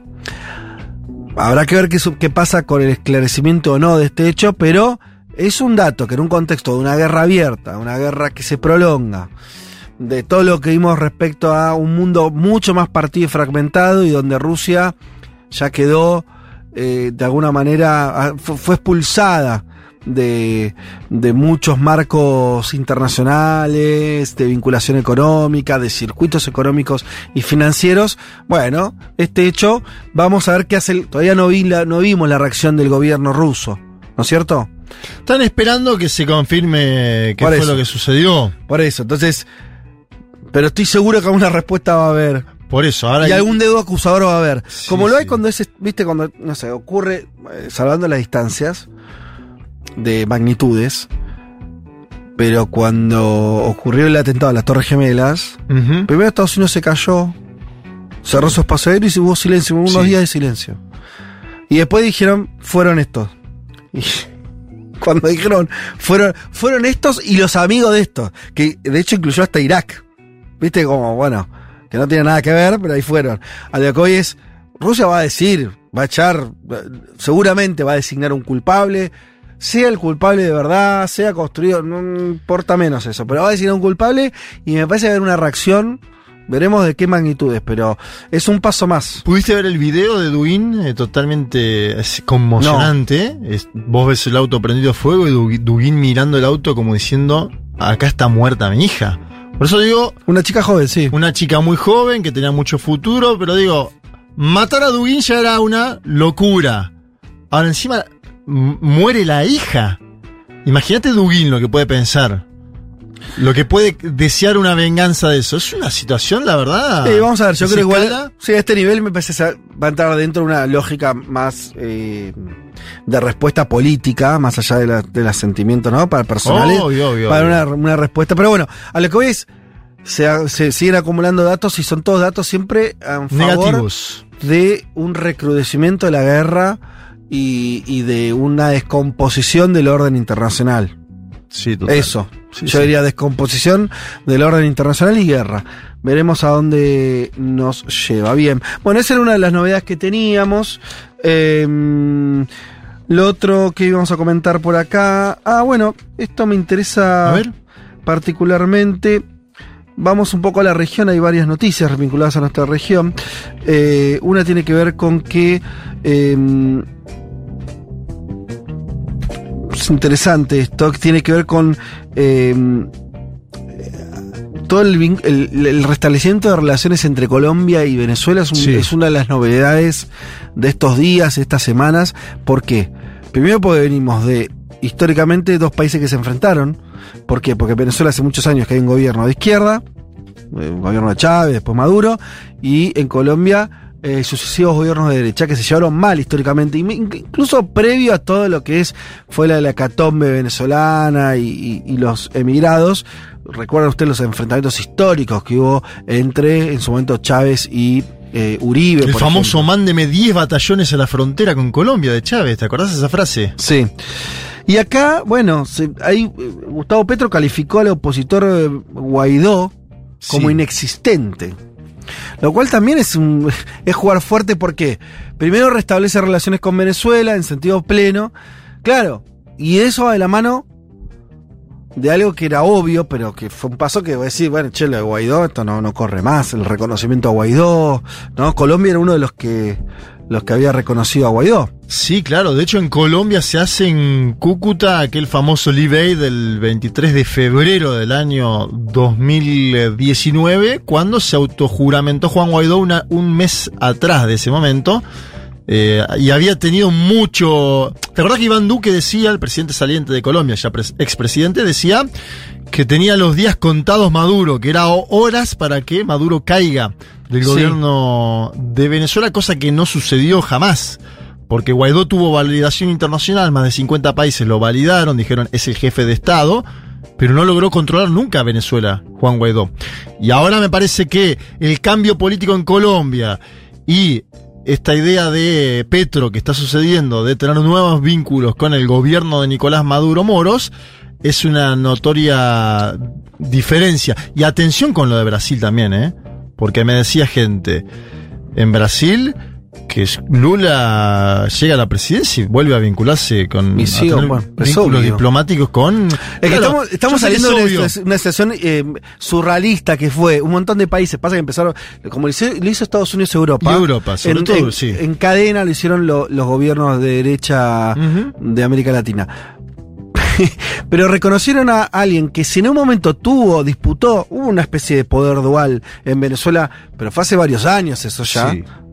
Eh, 2019. 19, 19. Prepandemia. Eh, cuando se da toda la situación de, de- de Guaidó proclamándose presidente y todo eso. Pero bueno, estaba en el, manejaba el Congreso, había una institucionalidad posible ahí. Sí. Est- había de dónde pararse y decir, por más cuestionamientos que hagamos, y, y lo, hem- lo hemos hecho ya, pero dada la excepcionalidad también de la política venezolana, sobre todo en ese tiempo, bueno, eh, cuestionamientos a las elecciones mediantes y demás, Guaidó como presidente del Congreso, no, bueno, soy- yo soy el presidente legítimo. Sí. Dijo Guaidó un día. Hoy Guaidó, de hace rato, que ni siquiera ocupa ese lugar. Insólitamente algunos lo siguen reconociendo como jefe del Estado. Maneja fondos No, increíble. eso es insólito. retenidos al gobierno de Venezuela- de, de Venezuela y hay países de Europa, la Unión Europea, que todavía le reconoce a, eh, a Guaidó ese lugar. Bueno, en fin. Eh, entonces pasa, empieza a pasar lo obvio. Vos adelantás que, que probablemente si gana Lula las elecciones lo haga también. Sí, yo Eh, lo marco, a ver, es, es obvio en términos geopolíticos. Es obvio que el gobierno también es va a ser de una, Maduro. También va a ser una novedad, ¿no? Porque es el país más importante de América Latina, Brasil. No, claro, va a tener, va a tener consecuencias. Eh, entonces, volvamos a la noticia. Nuevo gobierno de Petro, que Petro en eso se cuidó mucho, siempre descalificó, lo digo así, descalificó a Maduro. Sí, sí, directamente. Siempre habló pésimo de Maduro, no tiene afinidades personales, tampoco políticas. Nadie supone que, que Petro va a ser un camino bolivariano. Todo eso está descartado. Bolivariano no sé, porque la espada de Bolívar la puso en su No, plantación. bolivariano- Chavista, chavista, Sí, chavista madurista. Sí, bolivariano en el sentido eh, de, de ideológico actual. Ahí está. Por supuesto que es bolivariano en términos históricos. sí, sí, sí. Que es como decir San Martiniano Exacto. en la Argentina. Eh, eh, Utilizó una, una- una extraña forma de descalificar a Guaidó, porque dijo, es como la metáfora de la caverna de Platón. Lo que Platón hace mucho tiempo le demostró a la gente, miren cómo estas sombras se mueven, pero son irreales, son inexistentes. Claro, y lo, lo mató a es una Guaidó. mirada histórica esa. Lo mató a Guaidó. Eh, Guaidó le respondió que hubiese esperado que su primera decisión no fuera acercarse a quien hoy ampara al terrorismo mundial en Venezuela. Bueno, Guaidó está sobregirado. Fíjate que Hernández, el candidato a perdedor en Colombia, también dijo que la primera medida que iba a hacer era normalizar el vínculo diplomático con Venezuela. Era algo Es que, que- no, no tenía que ver con la ideología. Lo que pasa es que esto nosotros siempre lo comentamos eh, así en forma no, no era directa entre vos y yo, Juanma. Que esto de decir, bueno, eh, hay mil críticas que le puedes hacer a Maduro, a su gobierno, a su comportamiento institucional, en su momento incluso muchas, este, mm, eh, a cómo se lleva con la oposición, eh, a trabas que, que hace sobre, hizo sobre ciertos candidatos, impidiéndolos para que participen en las elecciones, inhabilitándolo con una justicia eh, que, mm, que, que no, no, que parece mucho más dictada por, eh, por directrices políticas más que jurídicas. Todo eso es cierto. También es cierto que Maduro, a diferencia de todos los pronósticos, mantuvo el poder. Sí. Al día de hoy. La oposición, sea insurreccional, sea electoral, sea con ayuda, con- casi con una invasión eh, patética por parte de Estados Unidos, va, de Estados Unidos, por lo menos de, factores vinculados a, agencias de inteligencia de Estados Unidos. Todo eso fracasó y ahí está Maduro. Y Maduro logró a- incluso domar la, eh, una hiperinflación que duró mucho, la pandemia, y ahí está. Y ahorita es un país mucho más ordenado económicamente, políticamente. Y entonces sí, si vos sos una, un país, eh, gobernás un país que tiene que tener relaciones como es el caso de Colombia, que tiene una frontera de miles de kilómetros, vinculación económica, vinculación de migrantes, ¿con qué vas a tener relación? Fíjate ¿Con Guaidó además- o con Maduro? Con Maduro, obvio. Fíjate además que ya no es más, eh, entre comillas, el cuco en las campañas Venezuela. Por el tema inflacionario. Claro. ¿Qué dice Bolsonaro? Argentina. Lula quiere llevar a Brasil a Argentina. Pasamos a ser nosotros Es el- increíble el eso, pero es muy sucedió. ¿Por qué? sí. Porque Maduro también dolarizó de facto, ¿sí? Dejó hacer esa famosa válvula de escape, dolarizó de facto. Que ese- eso es algo que en el futuro va a haber que analizar, ¿no? Si Sí. fue una virtud o fue un defecto. Digo, en 10, 15 años por ahí Venezuela sigue dolarizada como eh, sucede con Ecuador. Bueno, ahí está ahí entonces las declaraciones de Petro que tienen que ver con esto que estamos diciendo, un cambio más, allá de la chicana relevante que es la recomposición de relaciones eh, diplomáticas entre Colombia y Venezuela. Y la otra novedad, la otra noticia que queremos comentar tiene que ver con Paraguay, donde el actual vicepresidente, que era el candidato opuesto, ¿no? Parecía que iba a ser el candidato, por lo menos el candidato opuesto. El candidato opuesto dentro de unas fracciones del Partido Colorado. Es compleja la política paraguaya en ese sentido. Y siempre el Partido Colorado tiene sus internas. Está el sector de, eh, Cartés. Bueno, eh, el del vicepresidente apuntaba a ser un candidato fuerte para, para disputar la presidencia en el próximo mandato y fue bajado. El tema es por quién fue bajado. ¿Por el Partido Colorado? No. Por los paraguayos, no. Fue bajado por la Embajada de Estados Unidos, que dijo, che, este candidato, ojo, que tiene denuncias de corrupción en Estados Unidos. Y sí que mide más, porque lo otro que hay que decir es que eh, no, eh, eh, me refiero a Hugo Velázquez, quien iba a ser candidato a presidente y actual vicepresidente, no tenía denuncias en Paraguay, pero esa sola acusación por parte de Estados Unidos fue suficiente para que bajara su candidatura. Lo dijo así, yo, Hugo Velázquez, voy a tomar la decisión que creo más conveniente para el país, me retiro de la política. Mamita, ¿no? El poder de algunas embajadas, ¿no? En nuestros países. Eh, dice, desconozco lo que estuvo hablando el embajador Mark Otsfield eh, mi carácter de precandidato a presidente de la República y teniendo como discurso la lucha contra el crimen organizado, eso me deja mal y tengo que ser consecuente. Chao, listo, me voy. Eh, y de hecho, bueno, también se especula con eh, la renuncia a la propia vicepresidencia. Fuerte. ¿Con qué tiene que ver esto? Cono de sombra, muchachos. No, no, no, tengo más que especulaciones de si hay una decisión muy fuerte de Estados Unidos de jugar una interna ahí colorada. Porque ojo que eh, eh, al mismo tiempo la otra fracción colorada también tiene acusaciones eh, muy fuertes, ¿no? De quien es además un socio de Macri, digamos, ¿no? Horacio Cartes. Horacio Cartes también está tiene acusaciones por parte de, de Estados Unidos y de que comporta de, de contrabando y demás. Eh, mm, eh, bueno, todo esto sucede durante este mandato del presidente Abdo Benítez. Toda una, confusión bastante importante respecto a esto. Eh, el veto de Estados Unidos a una buena parte del Partido Colorado. Eh, ¿Esto beneficiará a la oposición más progresista? Están queriendo Estados Unidos limpiar a los colorados, lo cual es extraño, porque en términos ideológicos, decir, bueno, no, no, no es un eh, no es un partido antiimperialista. ¿Tendrá que ver esto con te, te meto otro elemento? Especulativo, eh, no es información. Con que Paraguay es uno de los pocos países que sigue bancando a Taiwán. Reconociendo Taiwán. Es una presión indirecta y de, de Estados Unidos para eso. No lo sé.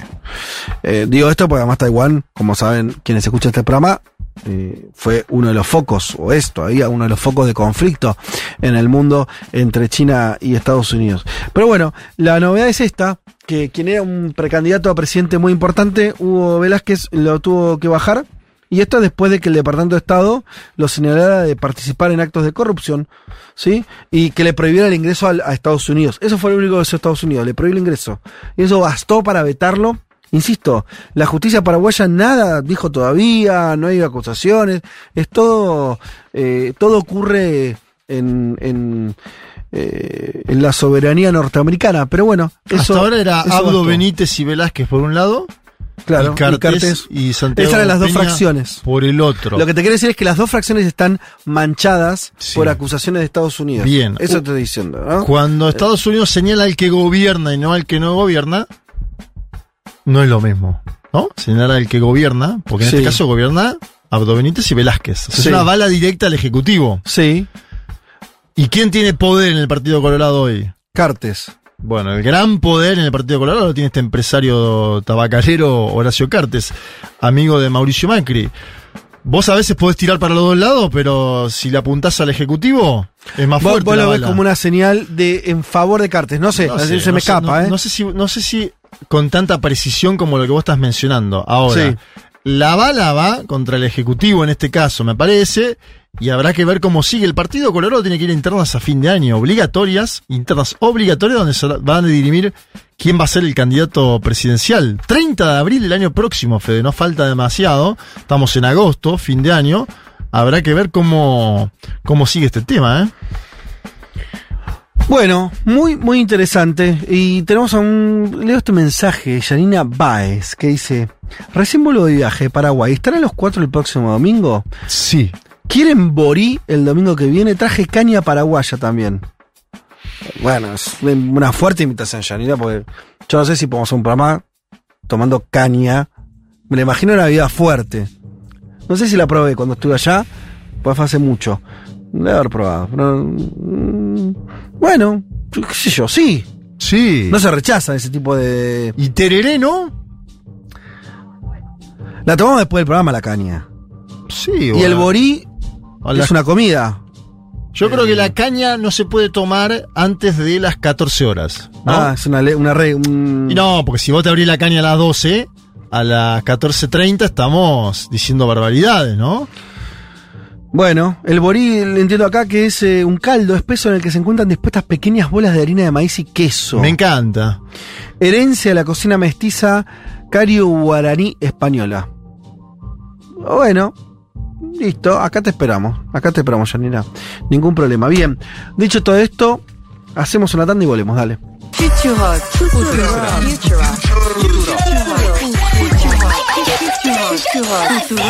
Tres horas recorriendo todos los rincones del planeta. Todos los rincones del planeta. Vázquez, Elman, Martínez, Carg.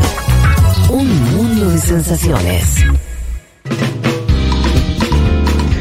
Viaje a Colombia, eh, me quedé en un hostel en Medellín, eh, que particularmente en esa jornada estaba lleno de norteamericanos, hombres, y mm, tuve una pesadilla, eh, me levanté muy asustada, gritando, pedí ayuda en, el, en la sala de estar. Y casi la mayoría no hablaba español, así que se re, contra remil asustaron. Yo en musculosa y bombacha, expuesta, completamente expuesta y obviamente no logro tener conciencia sobre esa situación hasta que me siento y me tranquilizan y me dicen en español, claro, está todo bien, no pasó nada.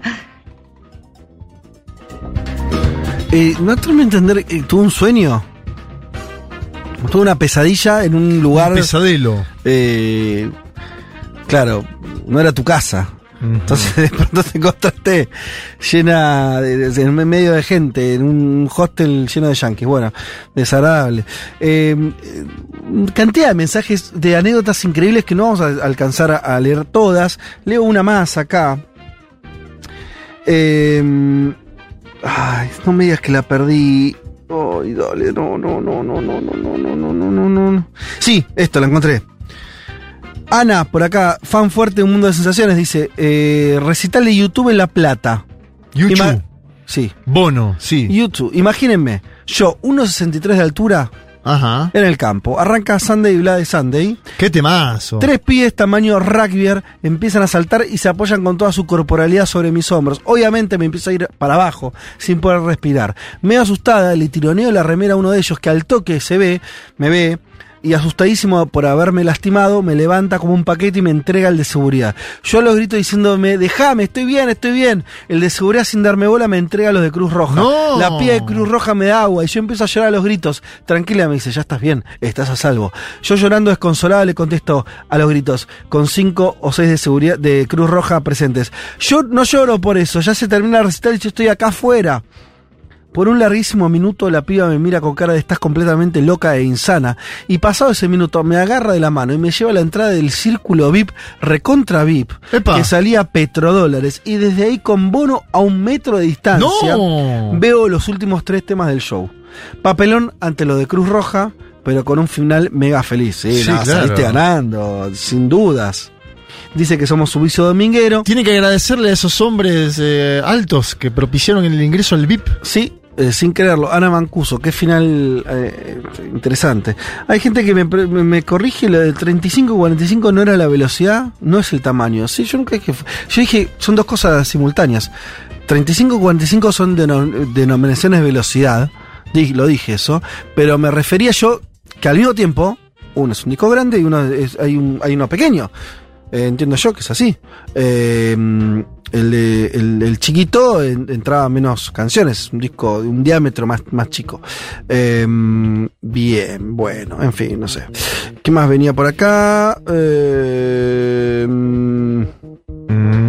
algunos que hablan de la mejoría en, Venezuela por lo- los acuerdos ahora de, de Maduro con Estados Unidos. El bueno, Yo veo mucho en YouTube videos de gente que vuelve a Venezuela. Búsquenlo, ¿eh? Ahí, no uno, no dos, no tres. Hay 100 videos de gente que se volvió a Venezuela cinco años después y esto es lo que encontré. Lo digo como para verlo en casa uno que lo pueda hacer. bien. Y hay un cambio ahí. Eh, ¿Qué es? Ah, tengo una información muy importante que decir. Muy importante, A ver. ¿eh? A partir de mañana, Mañana, Mañana, ¿eh? lunes. Lunes. 22 de agosto. Aniversario, 22 de agosto, aniversario Trelew. de la masacre de Treleu. Y cumpleaños de Calamaro. Me acuerdo mucho del 22 de agosto. El 23 cumple el Beto Acosta y el día 24 de agosto cumple Juan Manuel Carga, que presente. ¿Cuándo cumple? Lo único que El importa cuando- 24, ¿El ¿no? 24 ahora? Sí, ¿Ya? sí, sí. ¿Vas a festejar? Ah, podríamos hacer algo. Algo vamos a hacer. Sí. 22 de agosto, entonces, eh, en- sí, 22 de agosto, para mí es eso, el aniversario Trelew. de la, de la masacre de Trelew en el año 72. Em, Se va a hablar mucho ah, ahora, 50 ¿no? años. Sí, aparte se va a hablar mucho. Y hay, hay. ¿Qué? Y no, hubo una entrevista de Vaca Narvaja que, ¿no? Ah, sí, sí, se con va a hablar mucho. Se va a hablar mucho esta semana de eso, me parece. Me da la sensación. Eh, totalmente, totalmente. Em, bueno, pero ocurre otra cosa mañana mismo. A ver. lunes, que es que Junta, nuestro bar, Sí. abre desde la mañana. A partir de el día de mañana, valga la redundancia, desde las 9 horas. A las 9, bien. Vas a poder ir a desayunar a Junta y también a almorzar y a merendar. Hasta Ah, ahora era un bar nocturno. Después de las 6 de la tarde, 7, 8, ibas ahí a tomarte una birra. Ahora, además de hacer eso, vas a poder ir a desayunar y a almorzar. Eh, y por lo que me dijeron, el Ajá. menú del mediodía la rompe toda y el de la mañana, tema pastelería, un cafecito Uh, lindo con eso. cosas, está tremendo. Les recuerdo, estamos hablando de el bar que queda en La Valle y Billinghurst, ¿sí? La Valle 3487 es el bar de Futurock, así que los que estén escuchando y les guste la idea, vayan ahí. Y además, eso es mañana. El martes, Sí. el día del cumpleaños de quién El era? Beto Acosta, Del Beto 23 de agosto. El, 20 el cumpleaños de, de uno de los goleadores de San Lorenzo. Qué goleador el Beto, el 9. Qué goleador. Lo hemos visto. Yo cuando era chico jugaba al Beto Acosta. ¿qué? ¿Viste? Gran jugador. Gran jugador el Beto Acosta. Y aparte simulaba muy bien los penales el Beto. Algún día voy a Ajá. explicar eso. Bien. En esa época que no había VAR. Se tiraba como así, Sí. como un tirabuzón. Ustedes no tuvieron grandes penal. dieces, ¿no? El Beto era 9, sí. Gorosito. Gorosito de la misma época. Era una gran dupla. Gorosito, Gorosito y Acosta. Acosta. Preguntale a- sí. al presidente Gabriel Boric si los conoce. Sí, sí, una, una gran dupla. Bueno, eh, no, pues me, me acordé de grandes jugadores de San Lorenzo y no, no recordaba. Viste que todos los clubes en general el 10 es como el más. Está bien, Gorosito. Gorosito Silas también fue 10. A ese no lo tengo. El brasilero tanto. Silas. 95 San Lorenzo sale campeón con Paulo Silas jugando. Bueno, nos, nos fuimos mucho por la rama. El punto es que es el día de cumpleaños de Gorosito, el De- de, no, de- de Beto Acosta, Beto Acosta. El martes 23, este martes, hora que viene, a la una Sí. del mediodía, 13 horas, hay transmisión en vivo de Segurola en Junta. O sea, vas a Excelente. poder almorzar en Junta, esa hora, horario de almuerzo, Sí. o tomar tu café o lo que quieras. Eh, ver Segurola, que se va a hacer en vivo, en su horario, de 13 a 16. Y donde además, como si te faltaran excusas eh, interesantes para ir eh, ese día a Junta, vamos a anunciar al ganador eh, o ganadora del premio novela de Futurock Ah, tremendo. de este año. Martes es el día que va Iván, aparte de seguro la no. También, Bueno, está Iván Jadrowski en vivo. también hay 10 finalistas 10. y el jurado eh, presente van, van a anunciar, los 10 finalistas y el jurado presente van a anunciar cuál es la nueva novela ganadora de ediciones Futurock. Eh, como ustedes saben, todas las novelas ganadoras fueron publicadas se convirtieron en bestsellers de nuestra editorial y grandes novelas. Eh, yo he leído todas, la última, eh, Ovejas, una enorme novela. Eh, y, mm, y bueno, así que mañana se viene, perdón, el martes se viene el anuncio de eh, un nuevo ganador del premio novela, tercera edición, si no me equivoco. ¿Van a estar los jurados? Sí. Y eso, de mañana, entonces, Junta abierto de las 9 horas, loco. Así que buenísimo plan ahí para si estás en zona. Si sos estudiante, para va a ser un bar muy bueno, va a haber mucha gente eh, laburando, estudiando. Va a ser un bar amable ahí para eso, porque como saben ustedes, es barato. Dentro de, además de lindo, rico, interesante, además es barato. Así que bueno, dicho todo esto, y ya siendo casi las 3 de la tarde, entra a los estudios Lule Gurevich, nuestra productora, pero que tiene un rol todavía más importante que es la jurado Sí. De Implacable, nuestros, Luli. de nuestros sorteos de libros, no sorteos porque es una competencia, más que sorteo, de, eh, de los libros, en este caso la, demo- la crisis Perdón, Las crisis de la democracia de Adam Seworski. ¿Quién de todos los que eh, las anécdotas que nos llegaron sobre los papelones públicos que, que cometieron nuestros oyentes, quiénes son los mejores? Bueno, tenemos historias. dos ganadoras. Dos muy ganadores. difícil hoy. estuvo Había mucho, ¿no? Mucho, mucho y muy buenas historias. Muy buenas historias. Pero Bien. bueno, la primera es Pamela, que nos contó que estaba tomando un café con su madre en una cafetería, que fue al baño y Sí. cuando volvió se sentó, Y le empezó a hablar con otra persona hasta que se dio cuenta Hasta que, que, no, em- me empezó a hablar, eh, claro, su- levanta la cabeza y se da cuenta que no era su madre, que era otra persona. Eh, ¿Qué le habrás contado a esa otra señora? ¿Y cómo no se dio cuenta? Igual me tocó un poco de cerca porque tuve una situación parecida de chica, entonces la entiendo un poco. Ah, ¿De qué? ¿De sentarte Eh, a otra mesa? No, que estaba haciendo una fila con mi mamá de la Mm. mano y me quedé dormida, parada. Y cuando me desperté le agarré la mano a otra persona pensando que era mi mamá. Podría haber sido también una historia de Vázquez, ¿no? Que se ¿Por queda dormido en lugares. Sí, bueno, pero- el tema no es dormirse, sino confundir, confundir a tu madre con otra. Pero lo, lo del bar, ella tuvo que sentarse en otra mesa. Claro, verle la cara a otra Hablarle persona. a otra persona. Ah, hablarle. Son muchas, muchas. eh, Que la otra persona le siga el juego. Bueno, bien, así que esa es Pero una de las ganadoras, Pamela, dijiste entonces. Pamela, exacto. Bien, felicitaciones Pamela. Te llevaste entonces la crisis de la democracia de Seworski, editado por Siglo XXI. Y hay una segunda ganadora. Hay una segunda ganadora que es Isabel y la escuchamos que nos dijo lo siguiente. A ver. 1986, aquellas polleras tableadas escocesas.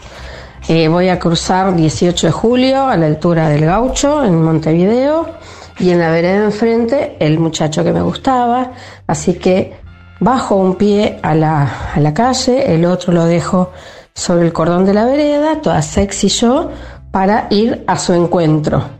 Cuando voy a dar el paso, había metido el tacón de la bota dentro del dobladillo de la pollera, con lo que nunca pude enderezar esa pierna, con lo que nunca pude apoyar esa pierna, a menos que me pusiera en cuatro patas, con lo que crucé Avenida 18 de Julio en cuatro patas al encuentro del hombre que en ese momento yo amaba. Vergüenza, mucha vergüenza. Bueno, me la imaginé ahí cruzando la avenida en cuatro patas. Sí. Es muy, muy impactante. Pero bueno, eh, ahí está entonces también entonces la ganadora. Bueno, uruguaya ella. Veremos cómo se hace del libro. Vamos para allá, se lo llevamos. Pero vos, vos estás, estás tomando demasiada responsabilidad. No, yo no voy a ir a Uruguay a llevarle, a llevar un libro a la, a la amiga, pero bueno, por ahí se lo podemos eh, acercar de, de alguna manera. Eh, no estamos tan lejos, así que eh, sí, eso. Bien, ¿algo más, Luli, para agregar? Nada más. Nada más. Bueno, dicho todo esto, entonces, siendo las 3 y 3 de la tarde. Fuimos dos y nos pasamos. Se fue.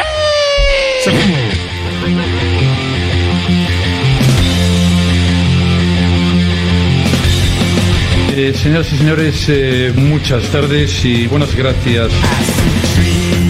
Muy bien, esto ha sido todo por hoy. Eh, la operación técnica, un familiar de ahora en más. Porque Sí, claro. Juan Tomala, eh, de misma ascendencia. Los Vázquez de Galicia. no, perdón. Del mismo pueblo de Chantada. No, increíble. Somos de Chantada. Somos de Chantada. Yo Es pensé que era el, único descendiente acá de gallegos y ahora pierdo 2 a 1 No, con la ahora gente ya de sos- vos, vos también te vamos a decir. 2 a 1. Vos sabés mucho más. Vos tenés, eh, entonces tus abuelos, ¿no? Vinieron Sí, de ahí. claro. ¿Todos tus De abuelos? Pontevedra, no, los dos Ah. de parte materna.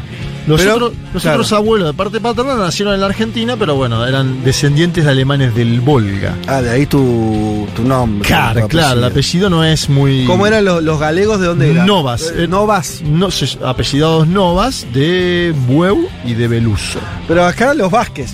¿eh? Los- pero vos, Tomala, ¿te quedó una parte de Vázquez en tu. No, no es. Ah, Ah, claro. por eso es hizo- Tomala Vázquez, de, tu, de, de parte de tu vieja. Ahí va. Tiene ciudadanía, Vázquez, tiene perfecto. ciudadanía, muy ¿Tenés bien. ciudadanía? Ah, sí, yo Sí, no. claro, y tenés que sacarla. No, pero es que son, son bisabuelos, por eso te digo, muy, ya muy Ah. viejo. Mirá que ya si éramos tres con cosas, vamos, ¿no? ¿Pedíamos algo? ¿Algún Sí. partido? Eh, la producción ejecutiva de este programa, Luli Gurevich. Eh, bueno, y hoy fuimos dos. Pero y nos pasamos igual, son las 15.05, o sea. El próximo programa esperemos que esté Leti, que al, al menos que se sume un tercero. Sí, ¿eh? que venga Mientras esperamos a Juancito. Bien, nada, un saludo enorme a todos los que nos escucharon. Como siempre, el domingo que viene a las 12 del mediodía estamos reiniciando este programa. Eh, que la pasen bien. Chau.